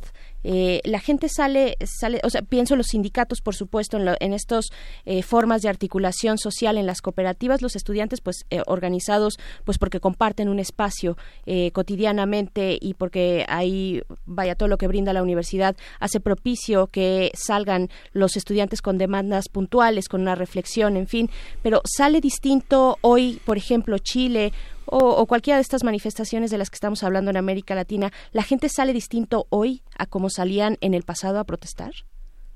Bueno, claro, porque hoy día, eh, si usted compara lo que pasó eh, en, los países que tuvieron dictaduras militares, por ejemplo Brasil, Argentina, Chile, en esos tres países, eh, durante un largo periodo de tiempo, la dictadura más larga fue la brasileña, del 64 hasta el 85, una muy corta fue la de Argentina, de 76 a 83, y una también muy larga fue la dictadura de Pinochet en Chile, del 73 al, al 90. En esos casos, no había, digamos, la, la, la, sociedad estaba muda. En esos años, digamos, de plomo de las mm. dictaduras militares, no hubieron muchas manifestaciones. Hubieron casos muy heroicos de algunos casos, pero no, no fue combatida la dictadura porque la dictadura agarraban a balazos a cualquiera que quisiera protestar. Ahora, si nosotros comparamos lo de ahora con lo que pasaba en los países latinoamericanos antes de las dictaduras militares, es decir, antes de los años 70, las formas de protesta de esos años eran mucho más orgánicas. Y la variable básica ahí es que era el movimiento estudiantil, el movimiento obrero, eh, los movimientos, digamos, de los empleados públicos, las categorías sociales tenían organización y protestaban en función de demandas que tenían que ver con cosas muy particulares de cada sector. ¿no? La novedad hoy día es que la protesta es en contra de un modelo, que afecta a los obreros, a los estudiantes, a todos, a los empleados públicos, a todas las categorías sociales. Entonces, ese es el carácter, digamos, la convocatoria que se está dando ahora es un poco diferente o bastante diferente a la que se daba antes de los golpes militares. Porque ahora la, el, el sistema democrático está muy, muy mal, está funcionando muy mal.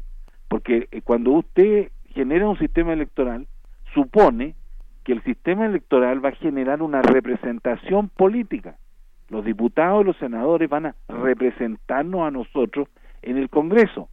Y resulta que en muchos países esa es la menor de las preocupaciones de la clase política. Se dedican a, incluso a hacer leyes que favorecen a los empresarios, que favorecen a los privatizadores, a toda esa gente, ¿no? Entonces ese ha sido, en México lo, lo hemos vivido, o sea, en México también hasta el año pasado las políticas gubernamentales estaban encuadradas dentro de ese modelo. Entonces por eso que eh, el, el, digamos, el, el presidente López está, está diciendo todos los días, a las 7 de la mañana, ¿no es cierto?, que el problema fueron los 36 años de neoliberalismo. En el caso chileno, desgraciadamente, no hay un portavoz de ese modelo. Lo que pasa ahí sale a la calle. La protesta está en la calle. Y entonces ese, ese es el gran problema hoy día. ¿Cómo se sale de una crisis económica, digamos, una crisis política, eh, a través, digamos, de, un, de un sistema a través del cual no hay canales de, de representación. ¿no? Eh, uno de los principales protestas en Chile es precisamente contra la clase política. ¿Y sabe cuál fue la reacción de la clase política ayer o antes de ayer? Empezar a decir de que se van a rebajar la dieta parlamentaria. Esa fue la reacción de la clase política. En vez de decir vamos a hacer tal, tal, tal cosa para mejorar las pensiones, para mejorar para bajar, para suprimir el lucro en la educación. No, estaba preocupado de dar un signo así como demagógico. Fíjense que vamos a pasar de 15 mil dólares a 10 mil dólares de dieta parlamentaria, cuando el salario mínimo en Chile son 500 dólares. O sea, hay una, una, una piscina, hay un mar de diferencia y una polarización tremenda. Eh, por ejemplo, un dato que es más ilustrativo, los economistas tienen un índice que se llama el índice Gini. Chile es uno de los tres países más desiguales de América Latina. Está al lado de Haití, de Nicaragua, imagínense, por, las, por lo que ese índice mide la distancia que hay entre los más ricos y los más pobres. Ahí, por ejemplo, México sale más o menos bien parado, no es tan fuerte, a pesar de que todos creemos que en México hay mucha desigualdad. Eh, interesantemente, Chile es más desigual que México, a pesar de que ha crecido al 7% durante muchos años. Entonces hay una contra, digamos, ese, ese es el gran problema, cómo volver a lo que había antes de los golpes militares, a una representación de los ciudadanos en la política. Y resulta que tuvimos, salió el tiro por la culata porque esa representación se hizo parte del, del modelo que se estaba aplicando. Entonces, todas las políticas que se hacen en Chile, por ejemplo, la privatización del agua. ¿Usted cree que la, privatización del agua la hizo el gobierno de Pinochet? No, lo hizo el gobierno, los gobiernos, comillas, democráticos. Para que la gente tenga acceso al agua hay que pagarla. Los, por ejemplo, los campesinos, los, los que tienen plantaciones de, eh, todo el, el, milagro de la fruta en Chile se hace con agua que tiene que pagarse, ¿no? Y el consumo de agua en la ciudad de Santiago hoy día además tiene grandes problemas porque las compañías sanitarias a las que les dieron la concesión del agua no hacen inversión en mantener la red de agua. Entonces la semana antepasada, antes que empezaran las manifestaciones, imagínense, explotó un, un, un aparato que estaba distribuyendo el agua y estaba una calle muy importante de Santiago inundada porque las compañías, las sanitarias no estaban invirtiendo en la mantención de esos circuitos. Sí. Y lo mismo pasa con la electricidad. Digamos, las empresas tienen unas, unas, unas prebendas tremendas, las empresas eh, italianas que tienen el control de la electricidad en Chile, porque la electricidad está, la electricidad está transnacionalizada. Sí. en Roma deciden las decisiones de la electricidad en Chile y resulta que esas empresas para digamos para acceder a, las licitaciones les dieron eh, un 10% de utilidad garantizado sí. si no si no tienen utilidades de todas maneras le van a dar 10% sí. por eso que en el discurso del presidente Piñera de antes de ayer él dijo que no iban a subir las tarifas sí. porque también estaba en el paquete de subir las tarifas 9.5% y la gente del INTEM eléctrico hoy día es muy importante por todos los los aparatitos y los refrigeradores, etcétera. Sí, doctor. Eh, vamos, vamos a ir, eh, vamos a ir, vamos a hacer una pequeña pausa eh, de música. Por favor, eh, siga, siga usted en la línea. Eh, esta, esta relación que usted este, establece entre el autoritarismo de los gobiernos militares y los autoritarismos del neoliberalismo sería, sería muy interesante y la relación que hay con los, con la, con los derechos humanos que son la garantía del acceso al agua, el acceso a ciertas cuestiones de bienestar que no están contemplados en, parece ser, en estas decisiones que han tomado los gobiernos. Vamos a una pausa musical y regresamos casi de inmediato. Muy bien, gracias. Vamos a escuchar, vamos a escuchar de Jean Paul y Troglodita, Everything is Gonna Change.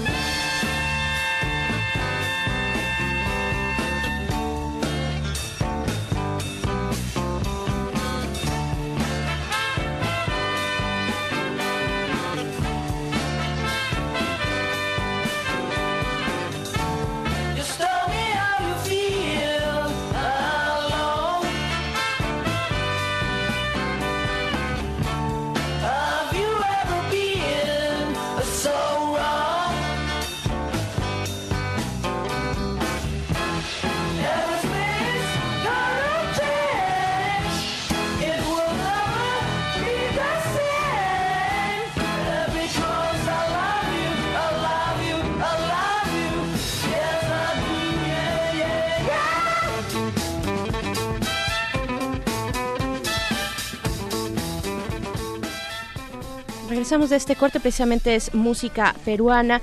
Eh, Nicaragua, países como Guatemala o Perú, eh, pues también tienen el signo de la corrupción eh, en estos bueno, por lo menos en estas últimas protestas. Eh, y seguimos en esta conversación con el doctor Francisco Zapata Schaffel, eh, profesor investigador del Colegio de México.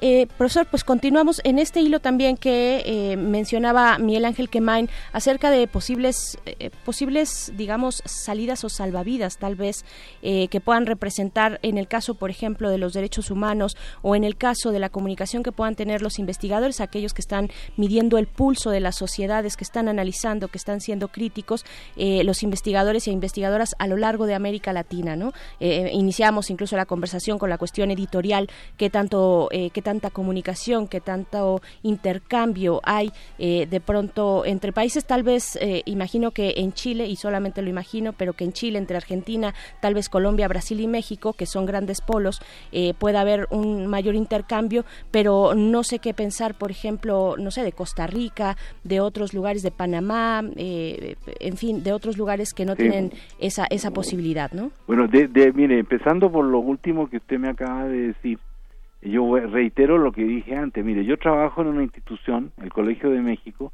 que tiene muchos estudiantes que vienen de América Latina. Hay estudiantes de Argentina, de Chile, de Perú, de Colombia, muchos colombianos, y de Centroamérica, de Costa Rica, Guatemala. Nosotros tenemos programas de estudio donde la bibliografía que se usa es una bibliografía latinoamericana. Pues yo le puedo informar de que los estudiantes que vienen de América Latina están perfectamente al día de las bibliografías que se publican en todos los países. Porque resulta que en los últimos que 20 años eh, la biblioteca de los países, de cada uno de esos países, tienen programas de intercambio, de canje de libros.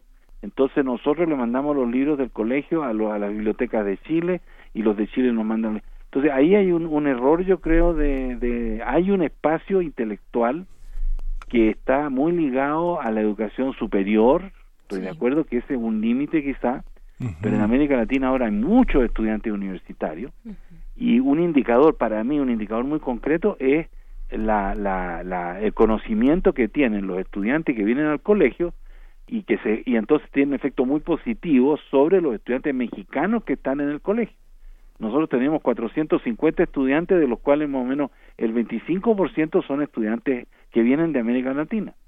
Entonces, eso, eso yo corregiría la puntería ahí. Hay un espacio intelectual que no solamente son libros de ciencias sociales, son también libros de literatura.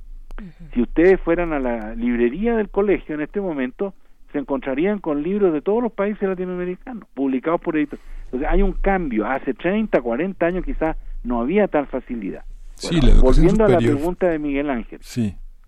ahí, ahí yo estoy, eh, digamos, mi hipótesis, la que hemos manejado muchos de nosotros, es que las instituciones democráticas están coexistiendo con instituciones autoritarias. Eso en términos prácticos quiere decir de que los regímenes, por muy digamos que sean resultado de elecciones, por mucho que sean resultado de procesos electorales, eh, digamos, transparentes, tienen que lidiar con estructuras institucionales, por ejemplo, de las Fuerzas Armadas, de las Fuerzas de la Policía uniformada, las prácticas, digamos, represivas, están muy, muy, eh, digamos, enraizadas en esos servicios. Eh, eh, lo que estamos viendo en estos días en Chile es un síntoma muy claro de eso. Entonces, ahí hay un concepto que a mí me gusta utilizar, que es el concepto de democracias híbridas. Hay democracia, pero hay autoritarismo, ¿no es cierto? Entonces el, el, ejemplo de Chile ahora es patente. Ustedes tienen un régimen político democrático donde el presidente fue electo, donde hay una Cámara de Diputados electa y resulta que a la hora de la hora, cuando hay un problema, sacan a los soldados a la calle. Y no hay ningún control civil sobre lo que hacen los militares y los policías eh, uniformados. No hay. En este momento los, eh, incluso hay un problema político. ¿Qué autoridad tiene el ministro del Interior del gobierno de Piñera con respecto al comandante jefe del ejército, que es el que está a cargo hoy día de la seguridad en Chile, porque como no hizo el estado de emergencia, el estado de sitio, ahora el presidente de la República no es el que manda eh, en la calle, mandan los oficiales de, de las Fuerzas Armadas. Entonces, ese, esa es la combinación trágica, ¿no? En algunos países eso se resolvió, por ejemplo, en Argentina se resolvió porque el presidente, eh, cuando tomó el poder, ¿no es cierto?, el presidente Alfonsín, en el año 83, eh, sancionó a los militares y los mandó a los cuarteles y, le, y les rebajó el presupuesto a la mitad de lo que tenían durante la dictadura. En el caso de Chile no, en el caso de Chile, imagínense ustedes que desde 1990 las Fuerzas Armadas reciben el 10% del valor de las exportaciones de cobre de Chile. Y con cheque en blanco ellos pueden hacer lo que quieran con esos 500, 600 millones de dólares que recibe el país por concepto de exportaciones. Entonces, es, es un problema. Esa es la característica, digamos, del sistema eh, democrático híbrido. Por concepto de, exportaciones, ¿cuánto corresponde, solo como duda, porque es una comparación interesante sobre cuánto invierten los países en sus fuerzas armadas, cuánto corresponde al PIB? Eh, eh, bueno, yo, yo, no, yo no le puedo dar el número exacto, pero, pero la cantidad de dinero que se gasta no, no, no es un problema de cifra absoluta, sino que, lo, que lo que lo que en Chile sorprende mucho es que el, el valor de las exportaciones de cobre, póngale, son más o menos cinco mil millones de dólares al año, ¿no? Es un, peso muy fuerte, es como era el petróleo en México. Sí. De esos cinco mil millones, los militares, las Fuerzas Armadas, no son solo los militares, son todos, todos los aparatos, eh, eh, ejército, marina, fuerza aérea, todo, ¿no? Y también la policía uniformada, lo que en Chile se llaman carabineros. Bueno, esos, esos reciben 600 millones de dólares al año como representación del 10% del valor de la exportación. Ah, Entonces compran aviones, compran los juguetes que les gusta tener a los militares. Porque Chile está lleno de aparatos que no sirven para nada, como aviones F-5 de la Fuerza Aérea de Estados Unidos, hay barcos modernos, qué sé yo, pero es un gasto muy fuerte y entonces eso ha hecho aparecer algo nuevo en Chile también, que es la corrupción de los oficiales de la Fuerza Armada. Entonces ahora hay dos, dos ex comandantes en jefe del ejército procesados por haber usado esos fondos reservados, ese fondo de 10%, para gastos que, tenían, que no tenían nada que ver con, la, con el gasto militar. Entonces hay, hay un proceso, eh, esta, esta democracia híbrida, eh, o democracia, digamos, y autoritarismo, genera procesos perversos como ese, ¿no? Imagínense, dos ex comandantes en jefe del ejército de Chile procesados por haber usado fondos reservados para gastos particulares, comprando autos Mercedes-Benz, viajando con toda la familia, ¿no es cierto? Y, firmando los, los eh, papeles que autorizaban al comandante en jefe a hacer todas esas cosas. Y yo le podría contar muchas otras cosas respecto, por ejemplo, a la corrupción del sistema político. Los, los, eh, los empresarios, por ejemplo, eh, sobornando a los diputados por teléfono, dictándole las cláusulas de las leyes. Imagínense. Un, un, diputado, un senador, digamos, un, eh, un senador se hizo muy famoso porque recibía, le, le interceptaron las comunicaciones del correo electrónico, etcétera, y recibía textos exactamente como los empresarios querían que quedara la ley. Por ejemplo, en una discusión de una ley sobre el problema del, de la pesca en Chile, ¿no? Entonces, un senador de la República escuchando por teléfono o por correo electrónico cómo quería la empresa esa que quedara la ley del control de la pesca. Un escándalo, sí. Claro, y que eso, entonces, los militares corruptos, la clase política corrupta, muchas cosas. Ese, el, el, el paraguas general es la idea de que es una democracia híbrida. El autoritarismo abrió ventanas que no existían antes de los golpes militares. ¿no? En el caso de Chile, por ejemplo, eh, yo vivía en un país eh, que tenía una, una austeridad tremenda de la clase política. El presidente de Chile en 1960 andaba en la calle, no tenía protección policial. Se iba a tomar un café, el café de la esquina al lado del Palacio Presidencial. Hoy día andan con camionetas y toda clase de cosas. ¿Porque qué? Porque tienen miedo de que algo les pase. claro. Chile es un país muy complicado y yo diría que toda proporción guardada, eh, en, en, Brasil, en Argentina, eh, en Ecuador, pasan cosas parecidas. Yo no tengo la documentación de eso, pero yo le puedo decir que lo que les acabo de contar, esto está todo comprobado. Entonces hay un hay un título que yo le puse a un trabajo que escribí, eh, decían el milagro chileno.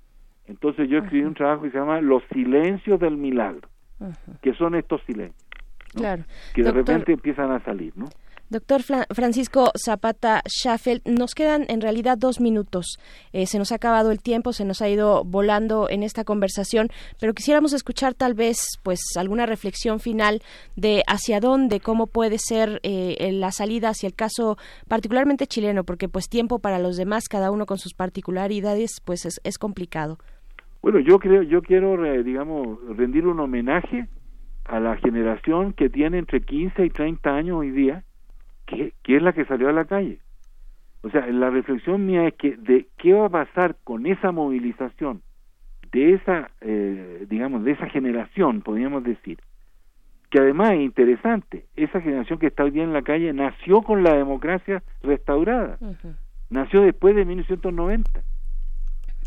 Que imagínense, ya han pasado muchos años, entonces eso yo yo quisiera, eh, digamos, argumentar de que es la resistencia de la gente, la toma de conciencia de lo que pasa en Chile, que explica la movilización de la, de, la, de la sociedad chilena hoy día y hay que hacer todo lo que se pueda para que esa movilización eh, lleve a un resultado que modifique los términos de la relación entre sociedad y política en el caso de Chile.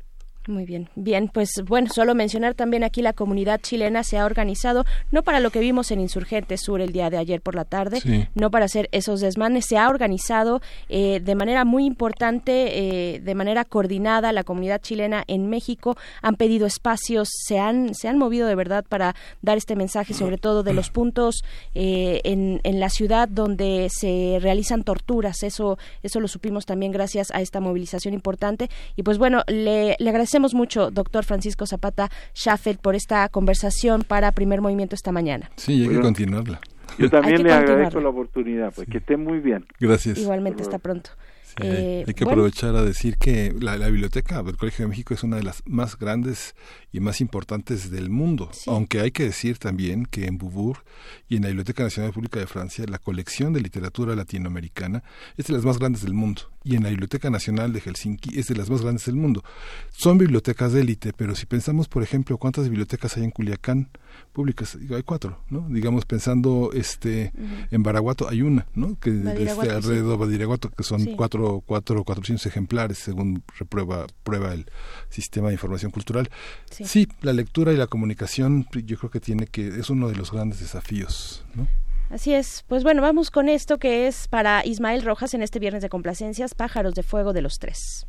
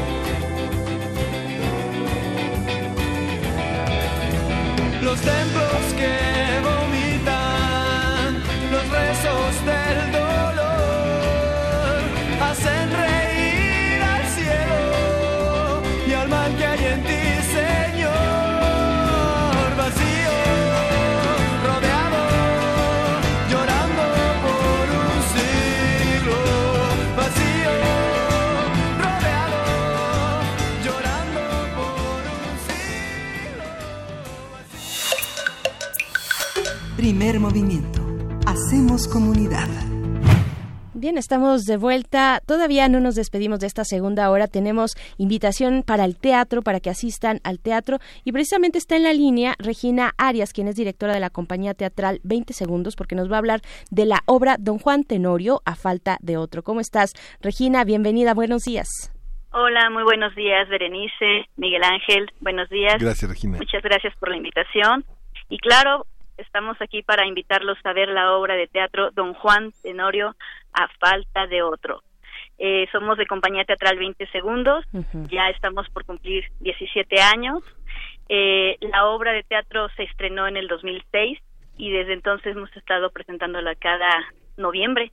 Ya ves que es la época de los tenorios. Así es. Oye, Regina, nada más para no quedarme con la duda, ¿por qué, eh, de dónde el nombre de la compañía teatral 20 segundos? Por esos eh, segundos de inspiración que luego tiene un artista para crear, ah. de, esos momentos de espontaneidad, ¿no? que te llega como la luz, como la inspiración. Ah, Entonces nosotros por ahí decidimos llamar teatral 20 segundos, ¿no? Por esta parte de la de la creación. Fantástico. Bueno, pues cuéntanos, eh, Regina, ¿dónde se estarán presentando? Eh, tengo entendido, es en el Teatro Rodolfo Usigli. A ver, cuéntanos tú. Así es, mira, la obra se presenta todos los sábados de octubre y parte de noviembre. La única función que no, no daremos será el 2 de noviembre, pero estamos a las 6 de la tarde en el Teatro Rodolfo Sigli. Eh, se encuentra en calle Eleuterio Méndez, número 11, la colonia San Mateo, por Coyacán. Y la obra es una versión del original de José Zorrilla, eh, pero en un tono de farsa y comedia, sin descuidar los elementos del clásico, que es el verso, sin descuidar esos momentos solemnes. Y, bueno, pues creo que es una, una propuesta muy dinámica, es con seis actores, el original eh, tiene 20 personajes, pero nosotros hicimos una versión que adaptamos eh, Gustavo Zamora y yo para que eh, tomáramos lo más importante de la historia y pues está durando una hora y media, ¿no? Entonces, creemos que es una, una versión mm, para toda la familia, divertida, pero volvemos a repetir, sin descuidar estos elementos importantes de, la historia original. Sí, clásicos de, don Juan Tenorio. Pues bueno, eh, para que se animen, Regina, tenemos eh, cortesías, cortesías que ustedes nos hacen el favor de, de dar a nuestra audiencia. Miren, se van a ir cinco pases, cinco pases por teléfono eh, esto es para la función del día de mañana, sábado 26 de octubre a las 6. Hay que llegar un poquito antes, a las 6 de la tarde, pero hay que llegar un poquito antes con su credencial de lector en la taquilla del el Teatro eh, Rodolfo Sigli, que está ubicado en el Euterio Méndez número 11, ahí en Churubusco, en Coyoacán. Está muy cerquita del, Metro General Anaya. Entonces se van cinco pases doble, cinco pases por teléfono para el 50, eh, para que nos llame al 55 36 43 39, repito, 55 36 43 39 se van por teléfono. Y además tenemos otros cinco por Twitter que ya saben ustedes tienen que seguirnos arroba PMovimiento y en un tweet poner su nombre completo más el hashtag Don Juan Tenorio y bueno, así se llevan los primeros cinco que lleguen eh, a nuestra cuenta de Twitter o a nuestro teléfono, se llevan su pase para ir el día de mañana a ver Don Juan Tenorio a falta de otro. Y pues Regina, te agradecemos mucho esta invitación, les, deseamos, les deseamos como siempre mucha mierda a los proyectos teatrales que pasan por aquí y estaremos por ahí viéndonos en el teatro. Claro que sí, los esperamos a todos, además de que el día de mañana será una función especial, ya que será función de aniversario para la compañía, porque estamos cumpliendo nuestros, nuestros 17 años de estar trabajando en el tema de artes escénicas. Fantástico, pues enhorabuena, Regina Arias, directora de la compañía teatral 20 Segundos, te mandamos un abrazo. Gracias y excelente día, excelente fin de semana y los esperamos el día de mañana en el teatro. Gracias. Norio, a falta de otro. Perfecto, Regina Arias, muchas gracias. Pues bueno, vamos a despedirnos ahora sí de esta segunda hora. Vamos al corte, son las 8 con 59 minutos. Después vamos a venir, vamos a regresar con música, va a haber eh, esta cobertura cervantina y, mucho más. Eh, no se despeguen, estamos en Radio UNAM, volvemos después del corte. Síguenos en redes sociales. Encuéntranos en Facebook como Primer Movimiento y en Twitter como arroba PMovimiento. Hagamos comunidad.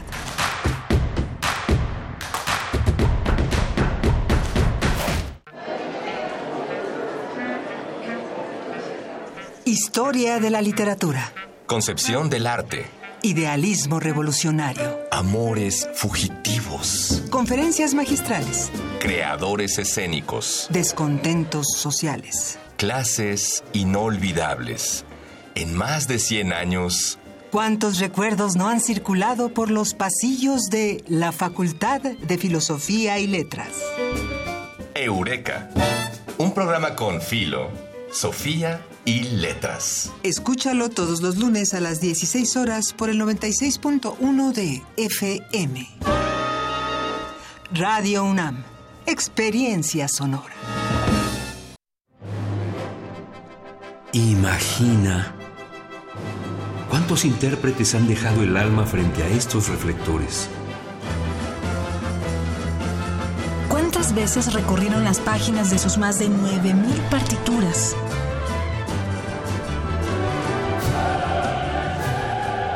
¿O cuántos corazones han levantado en más de ocho décadas?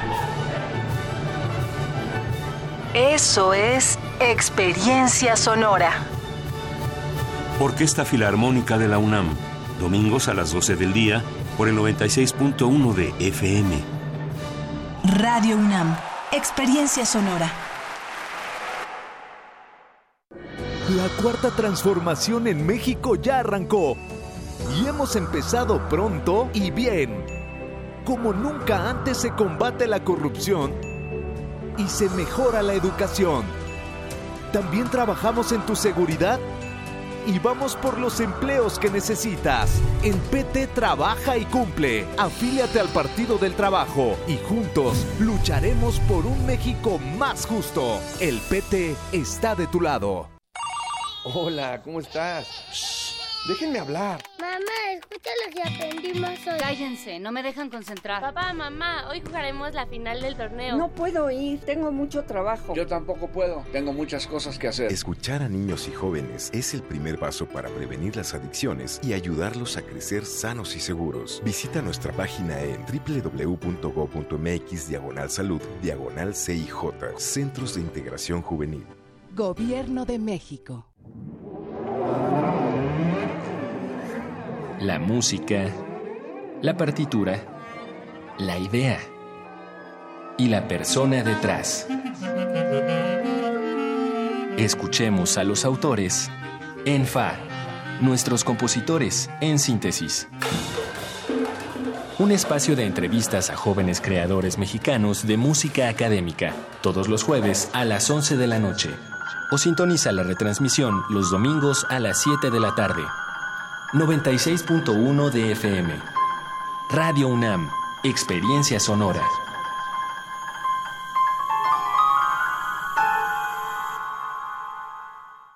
¿Quiénes hacen la ciencia? ¿Cómo se suma la ciencia a las soluciones de los problemas iberoamericanos? Científicos, investigadores y académicos de Iberoamérica hablan de los avances en ciencia, tecnología e innovación que inciden en nuestra vida. La ciencia que somos. Iberoamérica al aire. Viernes a las 10 y media de la mañana. 96.1 de FM. Retransmisión, domingos a las 9.30 de la mañana por el 860 de AM. Radio UNAM. Experiencia sonora.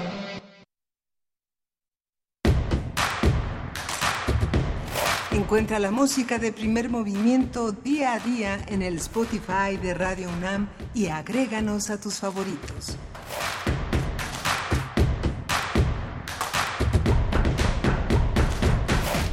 Hola, buenos días. Estamos de vuelta. En primer movimiento iniciamos la tercera hora de transmisión de este viernes. Es viernes. Respiremos todos juntos.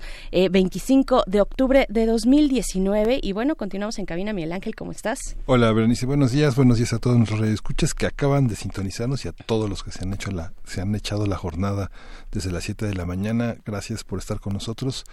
¿Qué hay, Bueno, pues hay mucho en redes sociales, por ejemplo, bueno, mandar un saludo a Esther Chivis, Adriana Lumbreras, en fin, R. Guillermo también que está por acá, Román Hernández García, pero nos dice, respecto a la cuestión de las bibliotecas públicas, Rosario Martínez nos dice, bibliotecas públicas muy pocas y las que hay están vacías, es muy triste. Es increíble todo lo que están eh, destapando y a nosotros que nos vendieron los afores como, bueno, las afores como un modelo perfecto de pensiones de Chile, porque esto inició en Chile, bueno, esto respecto a la conversación que acabamos de tener la hora anterior con Francisco Zapata Chaffet, doctor, doctor en sociología por la Universidad de París, profesor investigador del Colegio de México, que nos daba, digamos, esta vista panorámica de lo que está ocurriendo en América Latina en distintos puntos con estas protestas, que, bueno, por supuesto, eh, abordar el tema del modelo económico detrás de todas estas situaciones es obligado, pero también la cuestión de la corrupción, ¿no? Yo creo que ahí hay un debate también importante, además de lo que ya apuntaba muy interesante esta, este desconocimiento entre la clase política y la, y la sociedad, ¿no? Esta falta de identificación incluso en los partidos de izquierda, en partidos, digamos, de corte más, algunos socialistas incluso, esta falta de, conversación entre, con, las bases, ¿no? Sí, es interesante lo que mencionaba el doctor Zapata, porque bueno, finalmente mencionaba al Fondo de Cultura Económica, que justamente eh, algo que ha distinguido esta, este inicio de la administración es eh, participar en ferias y, corresponder con ediciones que tienen que ver con Latinoamérica, la feria de Bolivia, eh, la presencia del fondo en Colombia, el, la, la, propuesta de estar también en Perú, es, es algo interesante su presencia en Guatemala. Yo creo que las ediciones que se han hecho desde hace muchos años atrás y que ahora continuarán con un acento particular sobre América Latina es un aspecto muy importante. Tenemos en este momento la editorial más importante de Latinoamérica y yo creo que el alcance que tiene el fondo en sus diversas series, sedes en América Latina será un proyecto unificador a través de la lectura muy interesante que hemos añorado durante años quienes eh, quienes eh, amamos y conocemos el mercado del libro está es los libros circulan claro que sí pero cinco ejemplares ocho ejemplares no los libros de psicoanálisis de nueva sociedad por ejemplo de, de, nueva de nueva visión llegan cinco, llegan tres, llega uno. Sí, por supuesto. Eh, Cuenco de Plata es uno que me viene a la mente. Es maravilloso. fantástico, pero, a cuenta gotas, a cuenta gotas llegan acá desde Argentina eh, hasta México. Esto porque, nada más brevemente explicar a quienes se acaban eh, de sintonizar en el 96.1 de FM, pues porque iniciábamos esta conversación sobre América Latina con el papel de las y los intelectuales, de los académicos, de las universidades para reflexionar en torno a lo que ocurre en cada uno de estos puntos de, de estos países y cuál, cuál es la posibilidad de diálogo y de enterarnos de lo que está ocurriendo, de, la crítica que puede generar una eh, clase intelectual en cada uno de los países, pues bueno, ahí está la explicación o por lo menos la reflexión que es lo que nos interesa aquí en este, en este eh, lugar, en este espacio en Radio UNAM. Pues bueno, vamos, cuando son las nueve con ocho de la mañana, vamos a la poesía necesaria. Primer movimiento. Hacemos comunidad. Es hora de Poesía Necesaria. Pues bueno, con la poesía también es eh, imprescindible eh, caer de nuevo en, Chile, en su poesía, en la poesía chilena. Este viernes, pues ya se cumplieron, ayer se cumplió el séptimo día de protestas en aquel país sudamericano, con lo que tenemos, eh, con el que tenemos una historia común, la historia de los refugiados, de los perseguidos políticos, de los asilados, del golpe de Estado y después de la dictadura con Pinochet. Pues bueno, vamos a escuchar poesía un poco más nueva o bastante más nueva de Mario Meléndez. Él nació en Linares, eh, Chile. Eh, en 1971 se trata del poema La playa de los pobres Y solo como recomendación es la lectura, aparte eh, del libro La muerte tiene los días contados, que es, digamos, el gran libro de Mario Meléndez. En su publicación, pues recibió muy buenas críticas de voces tan importantes como la de Nicanor Parra, ¿no? Este, entonces ahí está la recomendación, pero lo que vamos a leer se titula La playa de los pobres y lo vamos a acompañar con música de los prisioneros, que algunas de, de sus letras han estado sonando eh, en las protestas de estos recientes días y pues bueno, algo como de viernes, ¿no? Este, pero sin quitar la atención de lo que ocurre en Chile. La canción es We Are South American Rockers. Eso es lo que vamos a escuchar, pero antes vamos con Mario Meléndez y este poema que es La playa de los pobres. Los pobres veranean en un mar que solo ellos conocen, allí instalan sus carpas hechas de mimbre y celofán y luego bajan a la orilla para ver la llegada de los botes curtidos de adioses. En la playa la miseria se broncea boca abajo, el hambre toma el sol en una roca, los niños hacen mediaguas en la arena y las muchachas se pasean con sus bikinis pasados de moda. Ellas tienden sus toallas de papel y se recuestan a mirar el reventar de las olas que les recuerda la forma de un pan o una cebolla.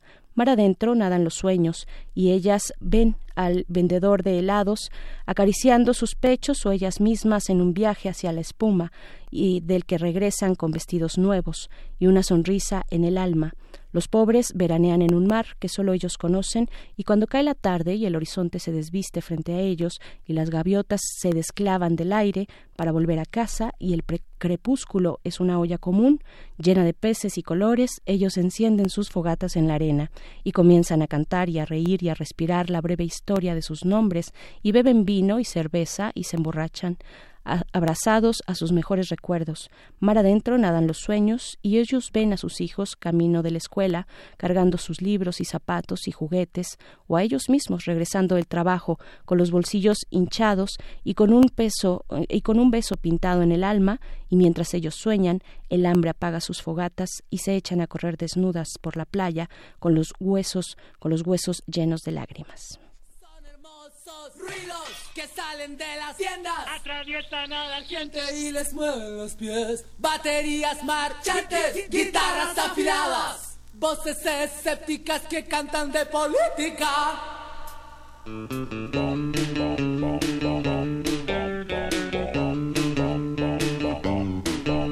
No te asustes, es mejor que te voten. Hoy ya no has llegado a tu trabajar. No atiendas el mensaje atiende los golpes. Decimos lo que sabes, pero sabemos cómo hablar. Es como rock and roll, pura música basura. Un poco transformada para que suene igual. Pintamos el mono, pero no está lo mismo. Plagiando y copiando como todos los demás. Elvis, sacúdete en tu cripta. We are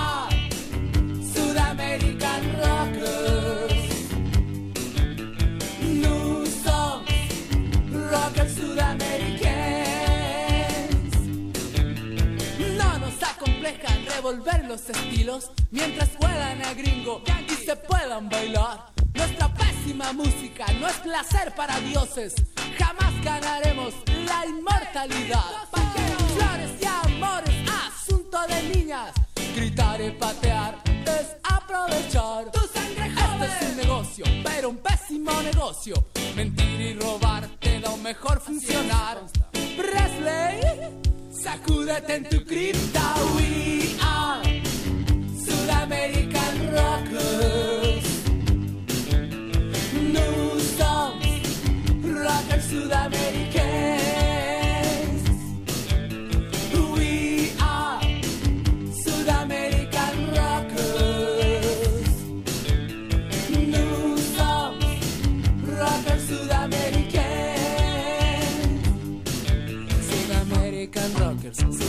Sudamérica de ilusos, sin mujeres, sin millones, sin Cadillac. Lo hacemos perfecto, lo hacemos fantástico, sentimos envidia de los rockers de verdad.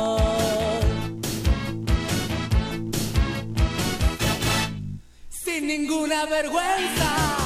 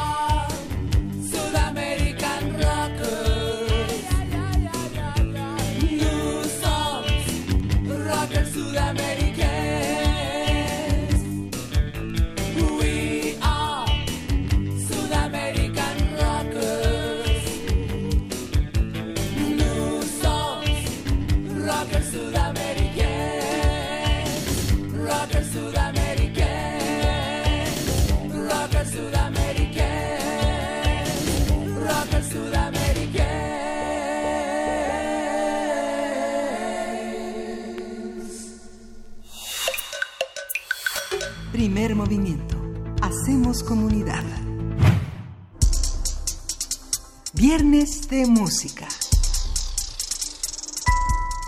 Calaveras de Azúcar es una agrupación de música regional mexicana con matices de rock, funk, jazz y polifonía tradicional del mundo. Se trata de un proyecto que empezó su carrera con el EP homónimo Calaveras de Azúcar que contiene temas como La Bruja, Cielito Lindo, La Delita, entre otros. La banda es originaria de la Ciudad de México y se ha presentado en diversos escenarios del país, ofreciendo un espectáculo y un amplio con un amplio repertorio de canciones. Vamos a conversar sobre las distintas tradiciones que convergen con el proyecto de Calaveras de Azúcar, cómo lo conciben, qué implica su puesta en escena y de qué corrientes abrevan. Están con nosotros están con nosotros, bueno, está Arturo Fernández en la batería y percusiones y también en la voz. ¿Dónde estás, Arturo? Aquí ando por acá. A ver, ahí estás, Arturo. Ahorita nos dicen quién es quién, quién es el que organiza los cumpleaños, por ejemplo. ¿Quién es quién es el terapeuta? Las serenatas, claro. Pero bueno, continuamos también con Emiliano Arandasi, Arandasi, quien es está en el acordeón, la jarana y la voz. ¿Dónde estás? Le mandamos un saludo porque está trabajando. Hoy no pudo venir. Emiliano no pudo venir, Saludos, pero Emi. Saludos a Emiliano y también Eric Calderón en las gaitas, flauta, jarana y voz. Por allá estás. Aquí. Ese soy yo. Acá estás. Hola, buenos días a todos. Buenos días, el que organiza las serenatas, yo creo, por acá. Ey, con la gaita para dejar sordos a todos. Eso. Luigi Rábago también está por acá, guitarra eléctrica y voz. Aquí estoy, acá sí. estás. Buenos Luigi. días. Buenos días. Sergio Quiñones, bajo, eh, bajo eléctrico y la voz. Por acá. Así es, buenos días a todos. Pues bienvenidos, bienvenidos Calaveras. Díganos cómo se juntaron, en qué momento se juntaron tantas calaveras y de qué se trata Calaveras de Azúcar. A ver, ¿quién, quién quiere empezar por acá? Eric. Eh, sí, hace algunos ayeres, bastantes ayeres, este, tocábamos música celta en diferentes lugares de la Ciudad de México y poco a poco, mm, con ideas de Arturo y mías que se empezaron a empatar, eh, tuvimos la inquietud de hacer este, música mexicana fusionada con música celta. Y así es como se empezó a formar Calaveras de Azúcar, ¿ya desde qué año? 2011. Desde 2011. 2011, pues ya llevan ya llevan sus años recorridos. Hay muchos hay muchos estilos, ¿no? Fusionados aquí en Calaveras de Azúcar. Sí, exacto, no solo Ajá. es celta y mexicano, ya después conocimos a, bueno, eh, Sergio empezó a meter cosas más este, contemporáneas como funk, jazz, Luigi le gusta mucho el rock, o sea, cada quien tiene sus influencias.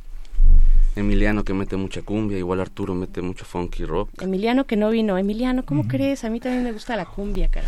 Oigan, y no, y no hay ninguna cantante. ¿Hicieron un disco con, con Tania Campos? Con Tania Melo. Con Tania de Melo. Los de abajo. De los de abajo. Sí, tuvimos una colaboración en nuestro disco La Bonita, que es Ajá. eh, nuestro primer disco eh, formal. Y ahí tuvimos varias colaboraciones, como con el maestro Alejandro Flores, ¿no? que también lo conocen por Ojalá que haga Café del Campo de Café Tacuba y grabó con nosotros el disco, digo, la, la canción de La Bonita. Y con Tania tuvimos una colaboración.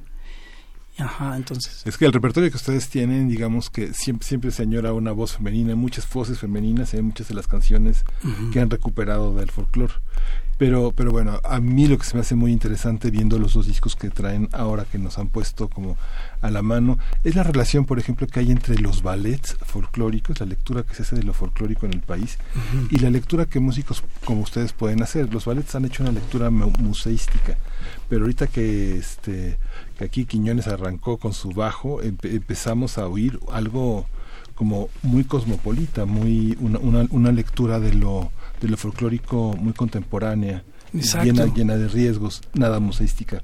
¿Cómo, cómo, está- ¿Cómo conciben un repertorio nacional tan conocido metiendo una instrumentación y una, y una lectura tan tan internacional, digamos, tan tan del mundo? Sí, qué interesante pregunta nos haces, porque eh, si bien nosotros retomamos o estamos de alguna forma haciendo un homenaje a la música folclórica, no somos músicos como tal tradicionales, ¿no?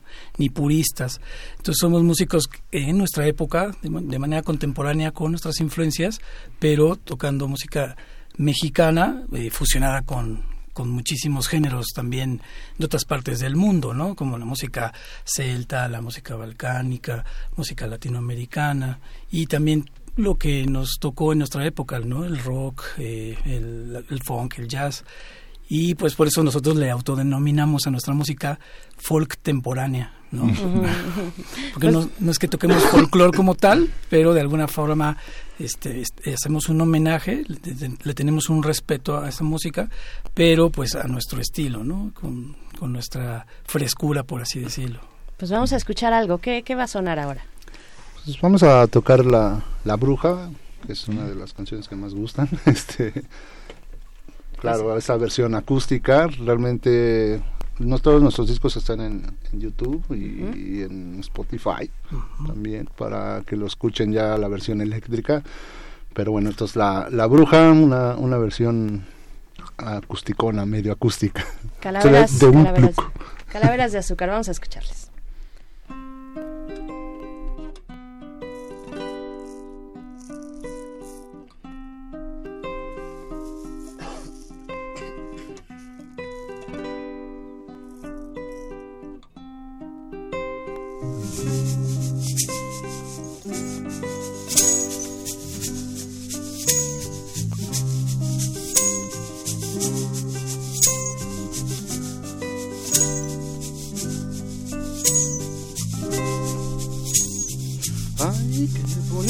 Es volar a las dos de la mañana y a las dos de la mañana.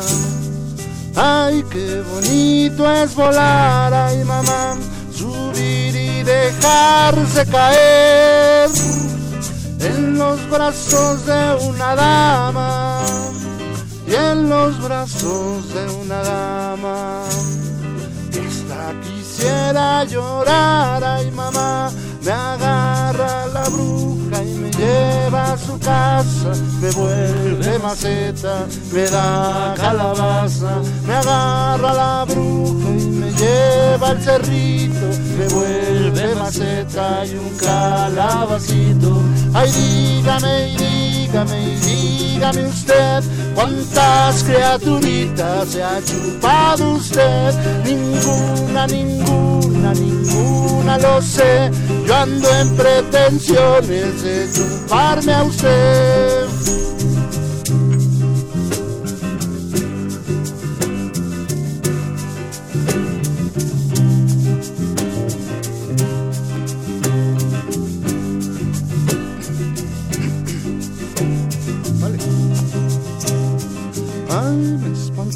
Una mujer en medio del mar salado y en medio del mar salado. Ay, me espantó una mujer, ay mamá, porque no quería yo creer lo que me habían contado. Lo de arriba era mujer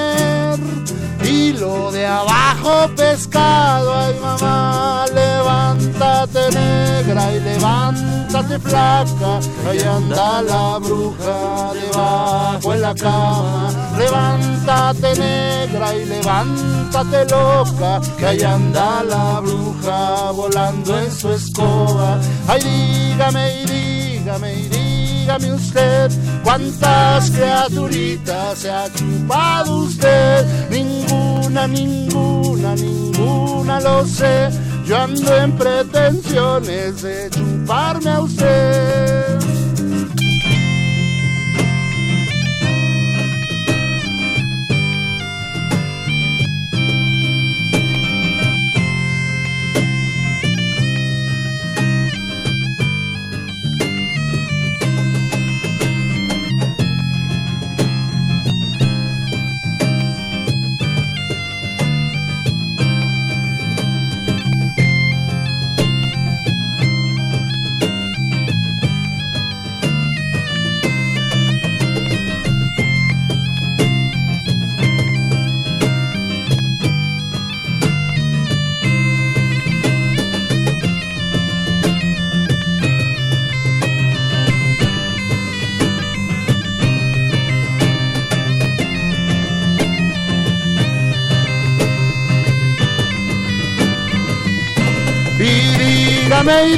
Dígame y dígame usted cuántas criaturitas se ha chupado usted. Ninguna, ninguna, ninguna lo sé. Yo ando en pretensiones de chuparme a usted.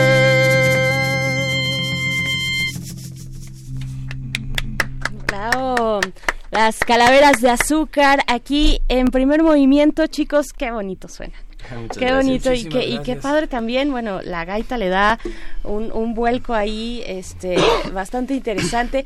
Díganos, ¿qué significa sostener un proyecto como este? Desde 2011 nos decían, están eh, vigentes, eh, son varios, son cinco integrantes al menos en este momento, en esta formación. ¿Qué significa sostener un proyecto como este actualmente en México?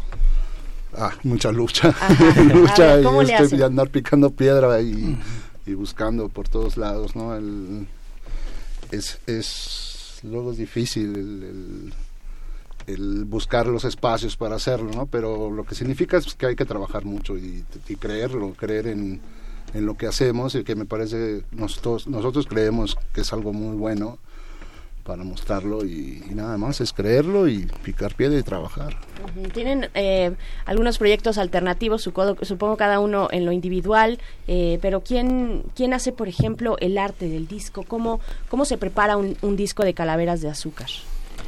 Eh, con, con respecto al arte o con respecto a todo. Con respecto a todo, por ejemplo, el arte, ¿no? Sí, bueno, trabajamos eh, de manera muy, muy eh, cercana con un diseñador que se llama Gustavo Porboa, que desde el- de los inicios ha estado con nosotros y para nosotros es fundamental pues esta parte visual porque es, es también lo que representa eh, pues los códigos y los pues los símbolos ¿no? Eh, de- del proyecto que es a final de cuentas esta visión contemporánea de, de la cultura mexicana, ¿no? Es nuestra forma de, de ver el- la riqueza, eh, y las tradiciones, eh, la parte de toda la esencia que tiene la cultura mexicana, pero desde la, desde la postura de la música.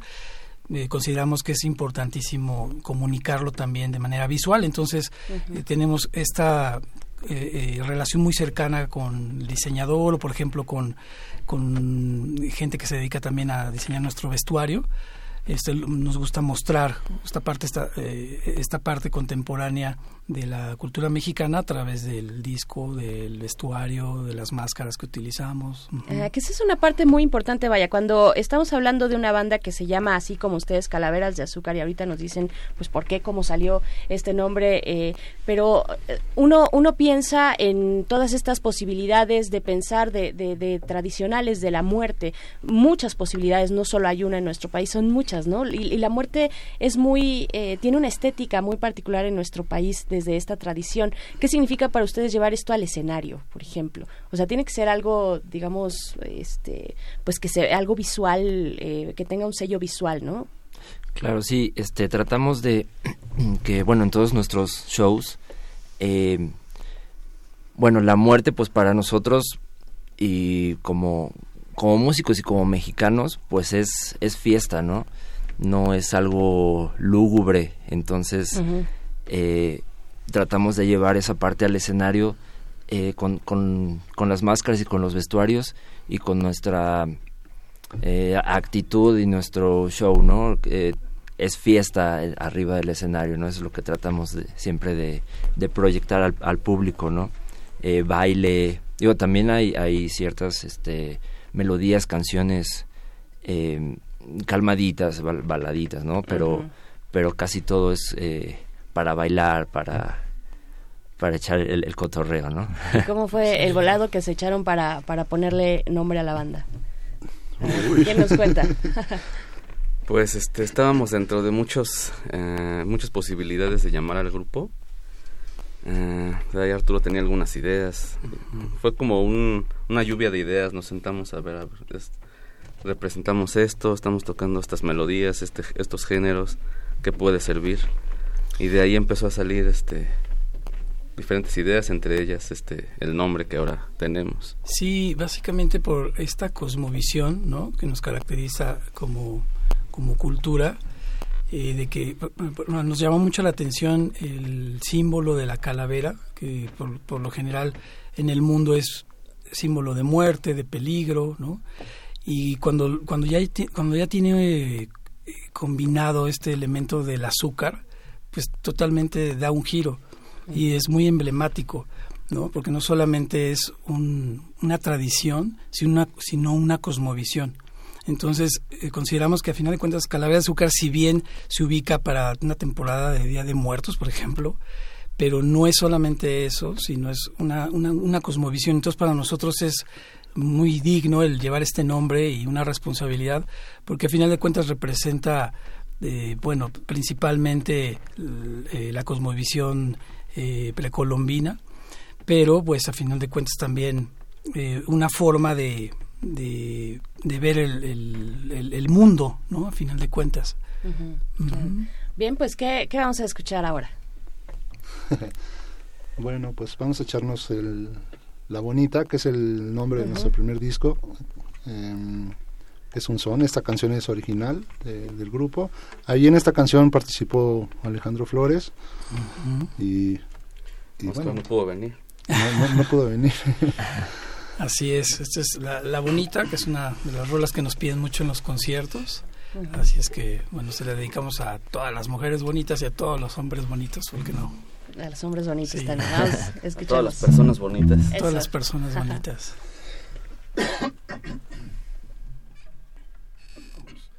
un, dos, tres, un, dos, tres.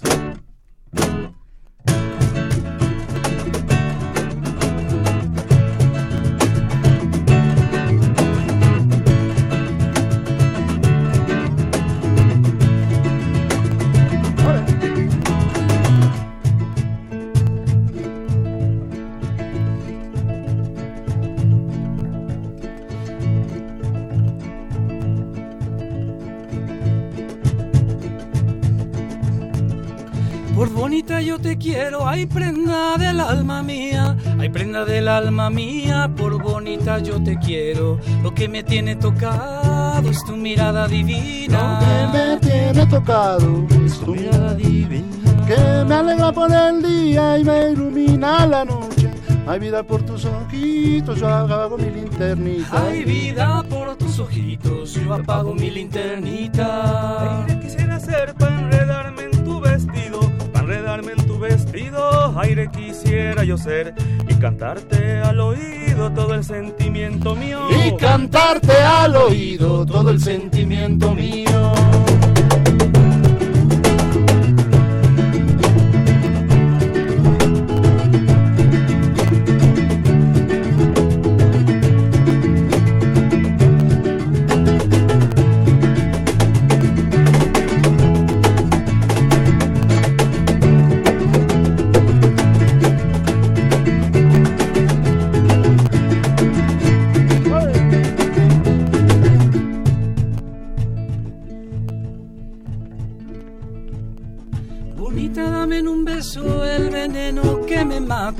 Morir es lo que quiero siendo el dueño de tus labios. Morir es lo que quiero siendo el dueño de tus labios. Por los besos que me has dado voy a hacerme un amuleto, voy a hacerme un amuleto con los besos que me has dado. Que me cuide y me mantenga de ti siempre enamorado. Que me cuide y me mantenga de ti siempre enamorado.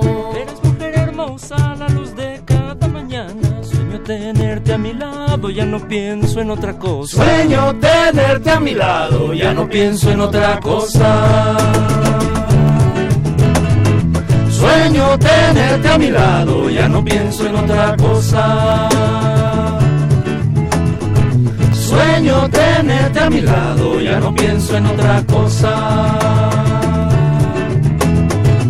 Sueño tenerte a mi lado, ya no pienso en otra cosa. Sueño tenerte a mi lado, ya no pienso en otra cosa.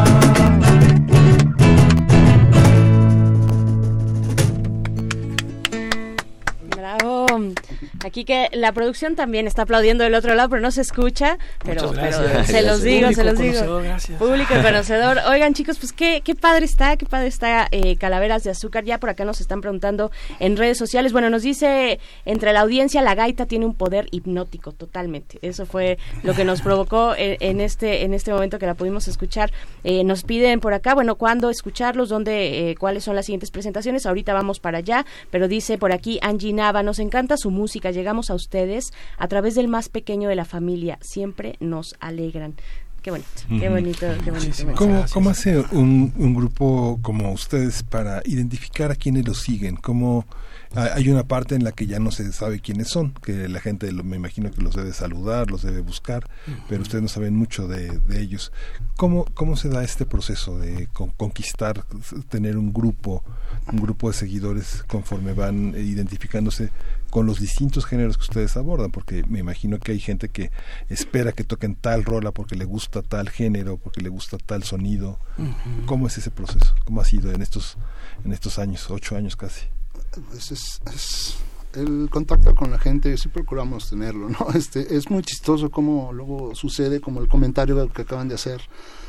Hay, tenemos un video que es animado, tiene un montonal de vistas, y entonces llegan los niños, son, son niños pequeños, tres, cuatro años, y, y luego ya ellos son los que nos siguen, y pues por, por ende los papás, y luego se va haciendo una red, ¿no? Pero eh, son desde niños hasta señores ya mayores, este, que, nos, que se nos juntan, es sí como como lo comentas es difícil luego distinguir este pues, de dónde salieron ¿no? o quiénes son pero procuramos tener un acercamiento con, con la gente vía redes sociales vía cuando los vemos o van a los a las tocadas nos juntamos o sea es es un poco como todavía no no, no tenemos este asunto de no, no, cero contacto no sino más bien procuramos tener mucho contacto y mucho por nuestro Facebook.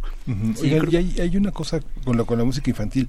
Bueno, ahora eh, los chilenos han tenido una, una enorme Argentina, el con- la, la parte del sur ha tenido muchos representantes. Nosotros hemos tenido a Cricri, pero hay una, hay una música infantil que pueda tener una calidad instrumental, un poder que, eh, que nos haga crecer y seguirla recordando, seguirla visitando, seguir este innovando a partir de ella. No sé, Cricri tiene un poder un poder enorme, pero ustedes han ahora que hablan de los niños, ¿hay una música que atraiga a lo, a lo infantil que ustedes piensen en la composición dirigida a ese público? no no lo dirigimos a ellos o sea no fue pensado para niños o sea Sí. más bien fueron los niños Los que pensaron Lo que era para ellos. sí Se los apropiaron, básicamente. Es que a, fin- a final de cuentas, bueno, en el caso de los niños que nos siguen, o sea, que ha sido un- como un fenómeno en ese sentido, es eh, a final de cuentas que se lo atribuimos mucho al, a la historia y a la animación, ¿no? Del video, ¿no? Tiene Mm. 26 millones de vistas, ¿no? Que es así como algo eh, Sí. como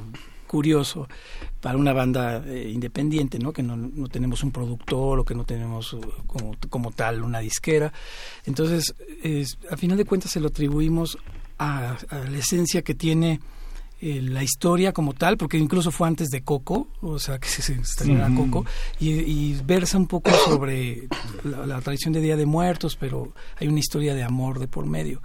Entonces, bueno, en ese sentido de, de los niños, quizás sea por la parte de la animación, pero pues a, a- final de cuentas consideramos que la, la música mm, pues es para todos, ¿no? O sea, quizá nosotros no diseñamos como tal la, música para un público en específico, sino eh, lo que queremos es eh, el rendirle culto a, a las tradiciones desde una óptica más, más, más contemporánea.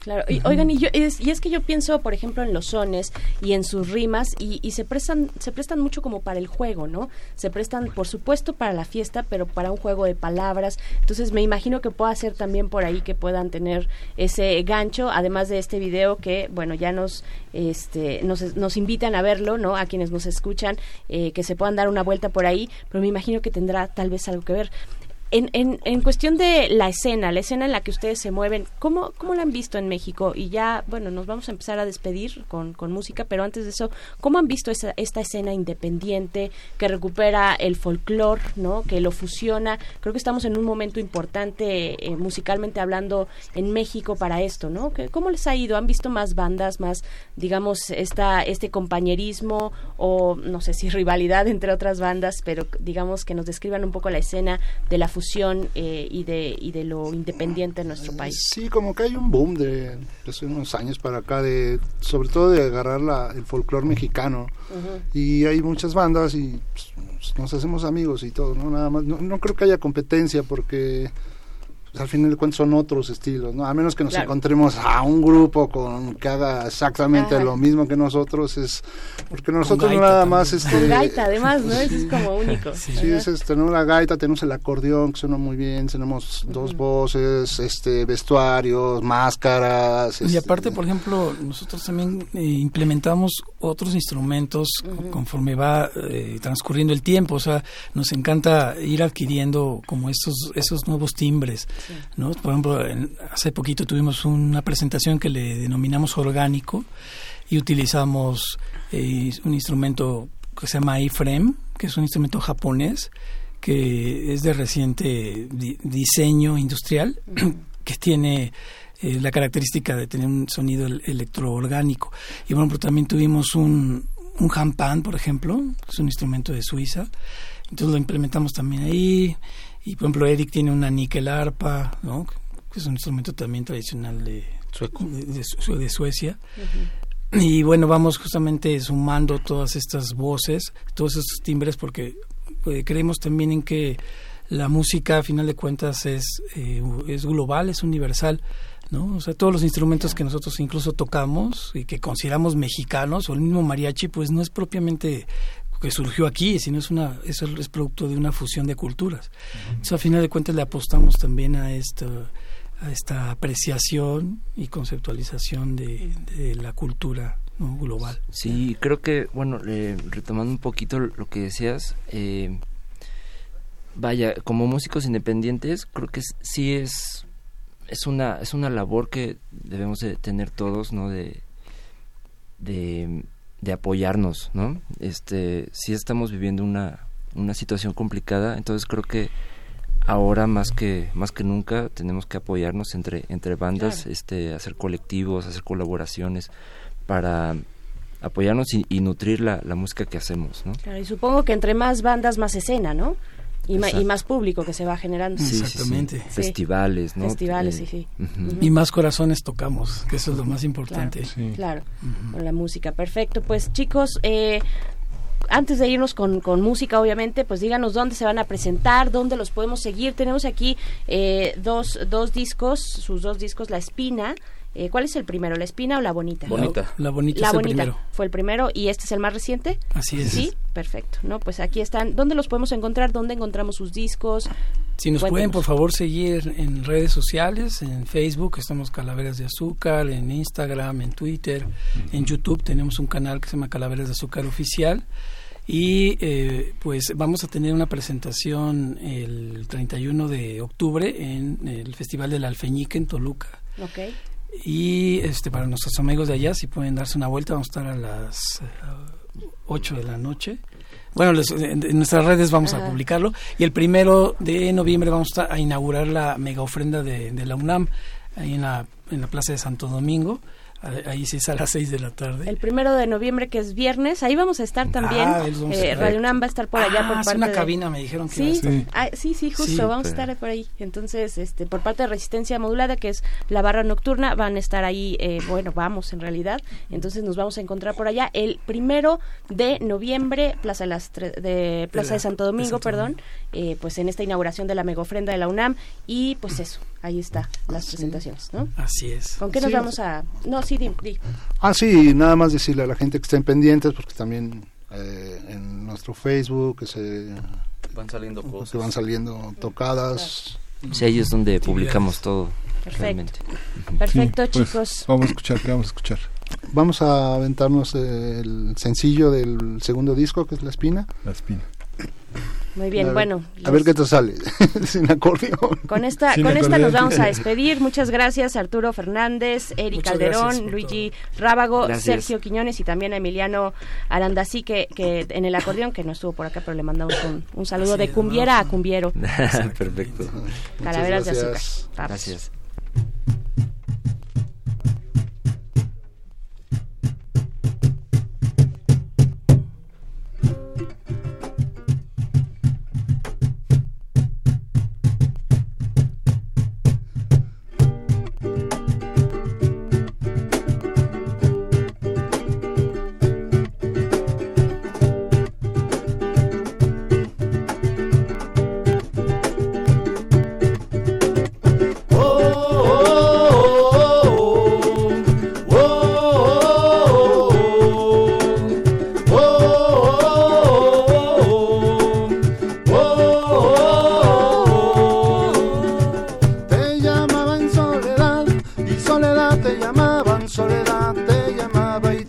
Soledad que me prestarás tu falda para ponerme a llorar para ponerme a llorar ay negra presta tu falda sácame la espina Juana que soledad no me quiere que soledad no me quiere sácame la espina Juana soledad me dio una espina Saca la espina y sácala. que no la puedo sacar Saca la espina y sácala. ni con el agua del río Saca la espina y sácala. ni con la espuma del mar. Saca la espina y sácala. Juana, tienes la cura. Saca la espina y saca. Oh,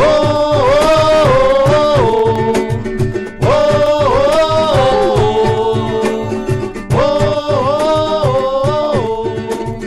oh, Soledad, vete muy lejos, ya no quiero más sufrir, ya no quiero más sufrir. Soledad, vete muy lejos, eres cardo, eres espino, solo quieres para como el cardo el espín. Sácame la espina, Juana, que soledad no me quiere, que soledad no me quiere. Sácame la espina, Juana. ¡Yeah!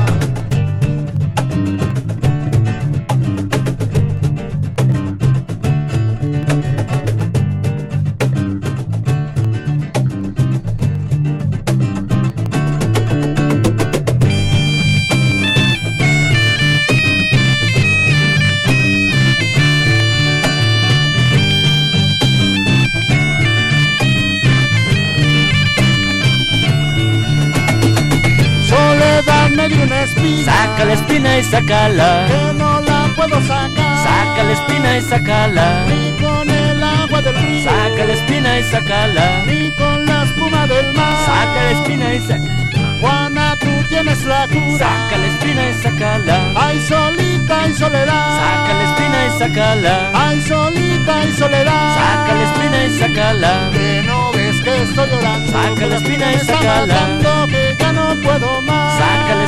La espina y sácala. Ay, solita y soledad. Saca la espina y sácala. Ay, solita y solita y Saca la solita espina y quedas. Sácame la espina, Juana. Saca la espina y sácala. Oh, oh, oh, oh, oh, Saca la espina y sácala.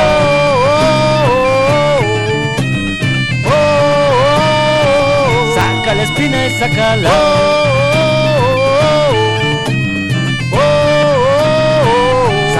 espina y sacala. Oh, oh, oh, oh, saca la espina y sacala. Muchas gracias chicos, calaveras de Azúcar, este primero de noviembre, 31 en Toluca, primero de noviembre aquí en la Ciudad de México, en la mega ofrenda de la UNAM. Muchas gracias. Gracias a ustedes por la invitación. Gracias a todos, saludos, muchas gracias. Gracias. Pero vamos a continuar con música en este corte. Vamos, vamos, vamos antes de irnos al Cervantino, vamos a escuchar de Shug Trio, El Mago.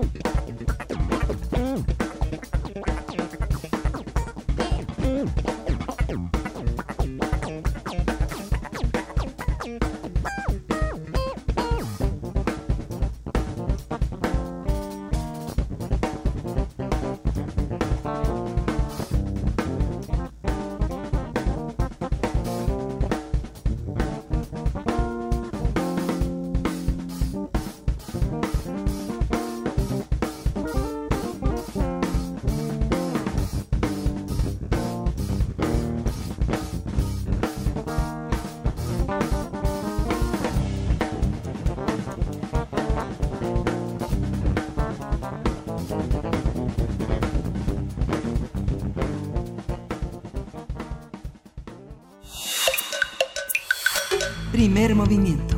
Hacemos comunidad. Y ya estamos de vuelta para esta, este seguimiento de la cobertura cervantina allá en el Festival Internacional Cervantino en Guanajuato. Y ya se encuentra la línea Frida Saldívar, quien es productora de Radio UNAM y de Primer Movimiento. ¿Cómo estás, Frida? Hola, ¿cómo estás, Berenice, Miguel Ángel, eh, todo el equipo de Primer Movimiento y de Radio UNAM? Y muy buen día a todos los radioescuchas, ¿cómo están? Bien, Mucha música bonita que tenían Sí, ahorita. muy Te va, te, va, te va a tocar bajar la cortina del Festival Cervantino. Así es. Nos quedamos Cuéntanos. hasta el domingo, ya si quieren el lunes les doy el resumen, pero oficial hasta mañana son los reportajes y vamos a sacarle provecho, ¿no? Perfecto. ¿Y qué, qué has podido ver? ¿Qué nos vas a compartir?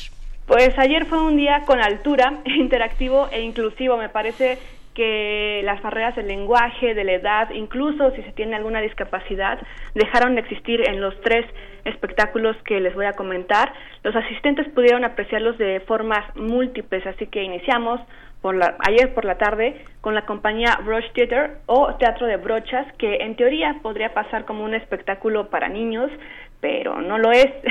ellos son el público principal, pero los adultos a los tres minutos de haber iniciado el acto se acomodaron y se dejaron llevar por estos dos anfitriones, principalmente que tenemos en escenario, también hay dos músicos, eh, que con solo sonidos guturales reafirmaban sus acciones. Esto es como si leyéramos un cómic con todas sus onomatopeyas.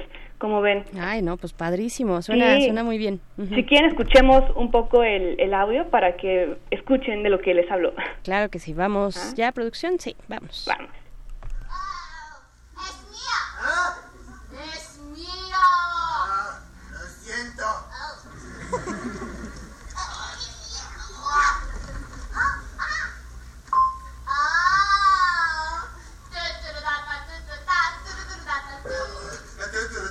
Bueno,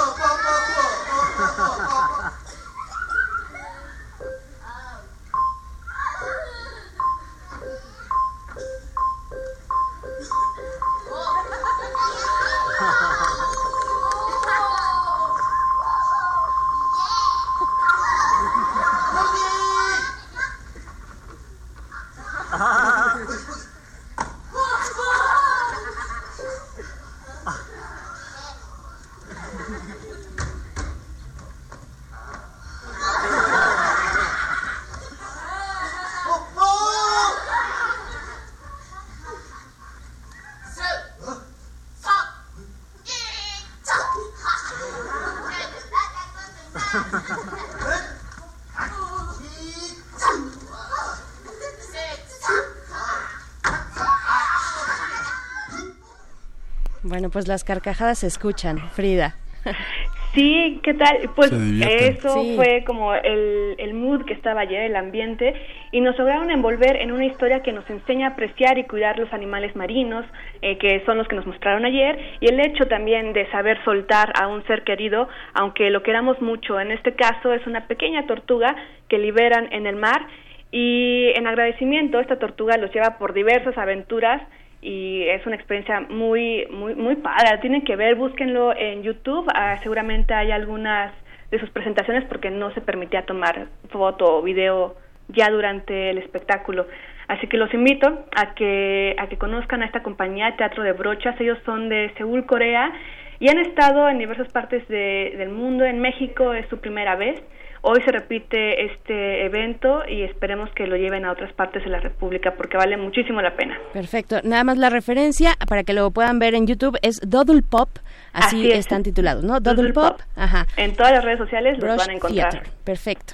¿Y, qué más, Frida, Y antes también tenemos a una compañía que tiene su eh, ubicación en España, en Barcelona, pero su elenco es de artistas internacionales y esta es la compañía Le Tendre que tiene un espectáculo llamado Estaciones dirigido por Katy Elkin. Y lo que vimos ayer fue un ensamble de música barroca con las artes circenses. Fue en el auditorio del Estado y toda la gente también estaba conmocionada para bien en, eh, al ver todas estas artes escénicas. Pues de, de mucha altura vimos las telas, vimos en estos aros donde una mujer se columpia en él, ¿no? También teníamos como malabares, entonces fue muy padre y la historia, hagan de cuenta que es un, una persona de intendencia que está limpiando el teatro y cuando nos ve llegar nos dice que nos vayamos, que porque hoy no va a haber nada. Eh, y en eso, sí, y empieza a barrer, dice que lo dejemos limpiar el, el escenario y la sala. Y en eso entran unos músicos, quién sabe de dónde o cómo, con la usanza barroca, con sus instrumentos, y él se queda como de, ¿qué está pasando? ¿no? Y ya inician ellos como a, a, gastarle bromas, ¿no? Con los espectáculos, con la música, él les, les, ensucia ahí, porque como se supone se llama estaciones porque van pasando el tiempo, ¿no? La primavera, el verano, el otoño y el invierno, y de repente no sabe si el intendente se quedó ahí en algún sueño hmm. profundo, si está en un muy buen viaje, que al final pues los quiere de regreso cuando ve que todo acabó. Ay, qué, qué bonito, qué bonito, Frida. Es padrísimo. Ellos están aquí también por primera vez en México, eh, han estado en otras partes del mundo, y así que también esperemos que, lo, que puedan dar una gira aquí por todo México. Mañana, perdón, hoy es, se repite este evento en el Auditorio del Estado. Y ya el último evento que vimos hoy fue un, un acto al aire libre, fue el Jardín de los Ángeles. Yo me sentía como Winona ahí eh, cuando estaba el hombre manos de tijera sacando nieve, así se sentía, porque hagan de cuenta que uno entra en un, en un jardín de ángeles que vuelan, que te avientan corazones, te avientan plumas, y luego viene la espuma, y también empezó a llover, fue un espectáculo aéreo muy, muy, muy bello que también pueden ver en, en YouTube, en sus plataformas digitales, y ellos son una compañía internacional de teatro de calle, como les he mencionado, se fundó en Amberes, Bélgica desde el 98 y ellos sí han estado varias veces aquí en Guanajuato y en otros estados de la República. Así que chequen las redes sociales. para ver estas fotitos y videos. Muy bien, pues te mandamos un abrazo, Free, Frida Saldívar. Ya estaremos eh, pues escuchándote el próximo lunes con lo que queda de este Festival Internacional Cervantino en su edición número 47. Pásatela muy bien. Muchas gracias, Berenice Miguel Ángel, todos allá en cabina. Hasta luego, Frida. Hasta pronto, Frida. Estamos a punto de despedirnos, pero tenemos discos de calaveras de azúcar para las primeras cuatro personas que nos respondan la siguiente pregunta, que es los títulos, los dos títulos, o digamos uno, con uno está bien o los dos los dos títulos de los discos, los dos discos que tiene esta agrupación que, escuchamos hace unos momentos aquí eh, en vivo en cabina. Así es que se van a ir a través de nuestros teléfonos las primeras cuatro personas que respondan correctamente el título de los dos discos de Calaveras de Azúcar 55 36 43 39 55 36 43 39 y con lo que nos estamos despidiendo es con Alabama Shakes es lo que está sonando esta banda vigente desde 2009 precisamente de Alabama la canción es Miss You. Y pues bueno, ya nos estamos despidiendo. Eh, no sin antes pues recordarles que se acaba este fin de semana el horario de, de verano. Hay que retrasar una hora nuestros relojes, Miguel Ángel. Nos la van a devolver. Nos la van a devolver. Se recomienda que esto sea desde el sábado, el día de mañana, que retrasen una hora el reloj y ya, por fin. Por fin, por fin. Nos vemos, nos escuchamos el lunes. Sí, Chihuahua, Michoacán. Este, nos escuchamos. Esto fue primer movimiento. Esto fue Primer Movimiento y Primer Movimiento se integra de la producción con Frida Saldívar, Uriel Gámez, las coordinaciones de invitados a cargo de Miriam Trejo, la jefatura de información Juan Inés de Esa, jefe de noticias Antonio Quijano, redes sociales Vania Nuche, la operación en cabina por Arturo González, el servicio social Adenir Martínez, Jesús Pacheco y Rodrigo Mota. Muchas gracias Miguel Ángel Quemain. Gracias Berenice Camacho, esto fue Primer Movimiento. El mundo desde la universidad.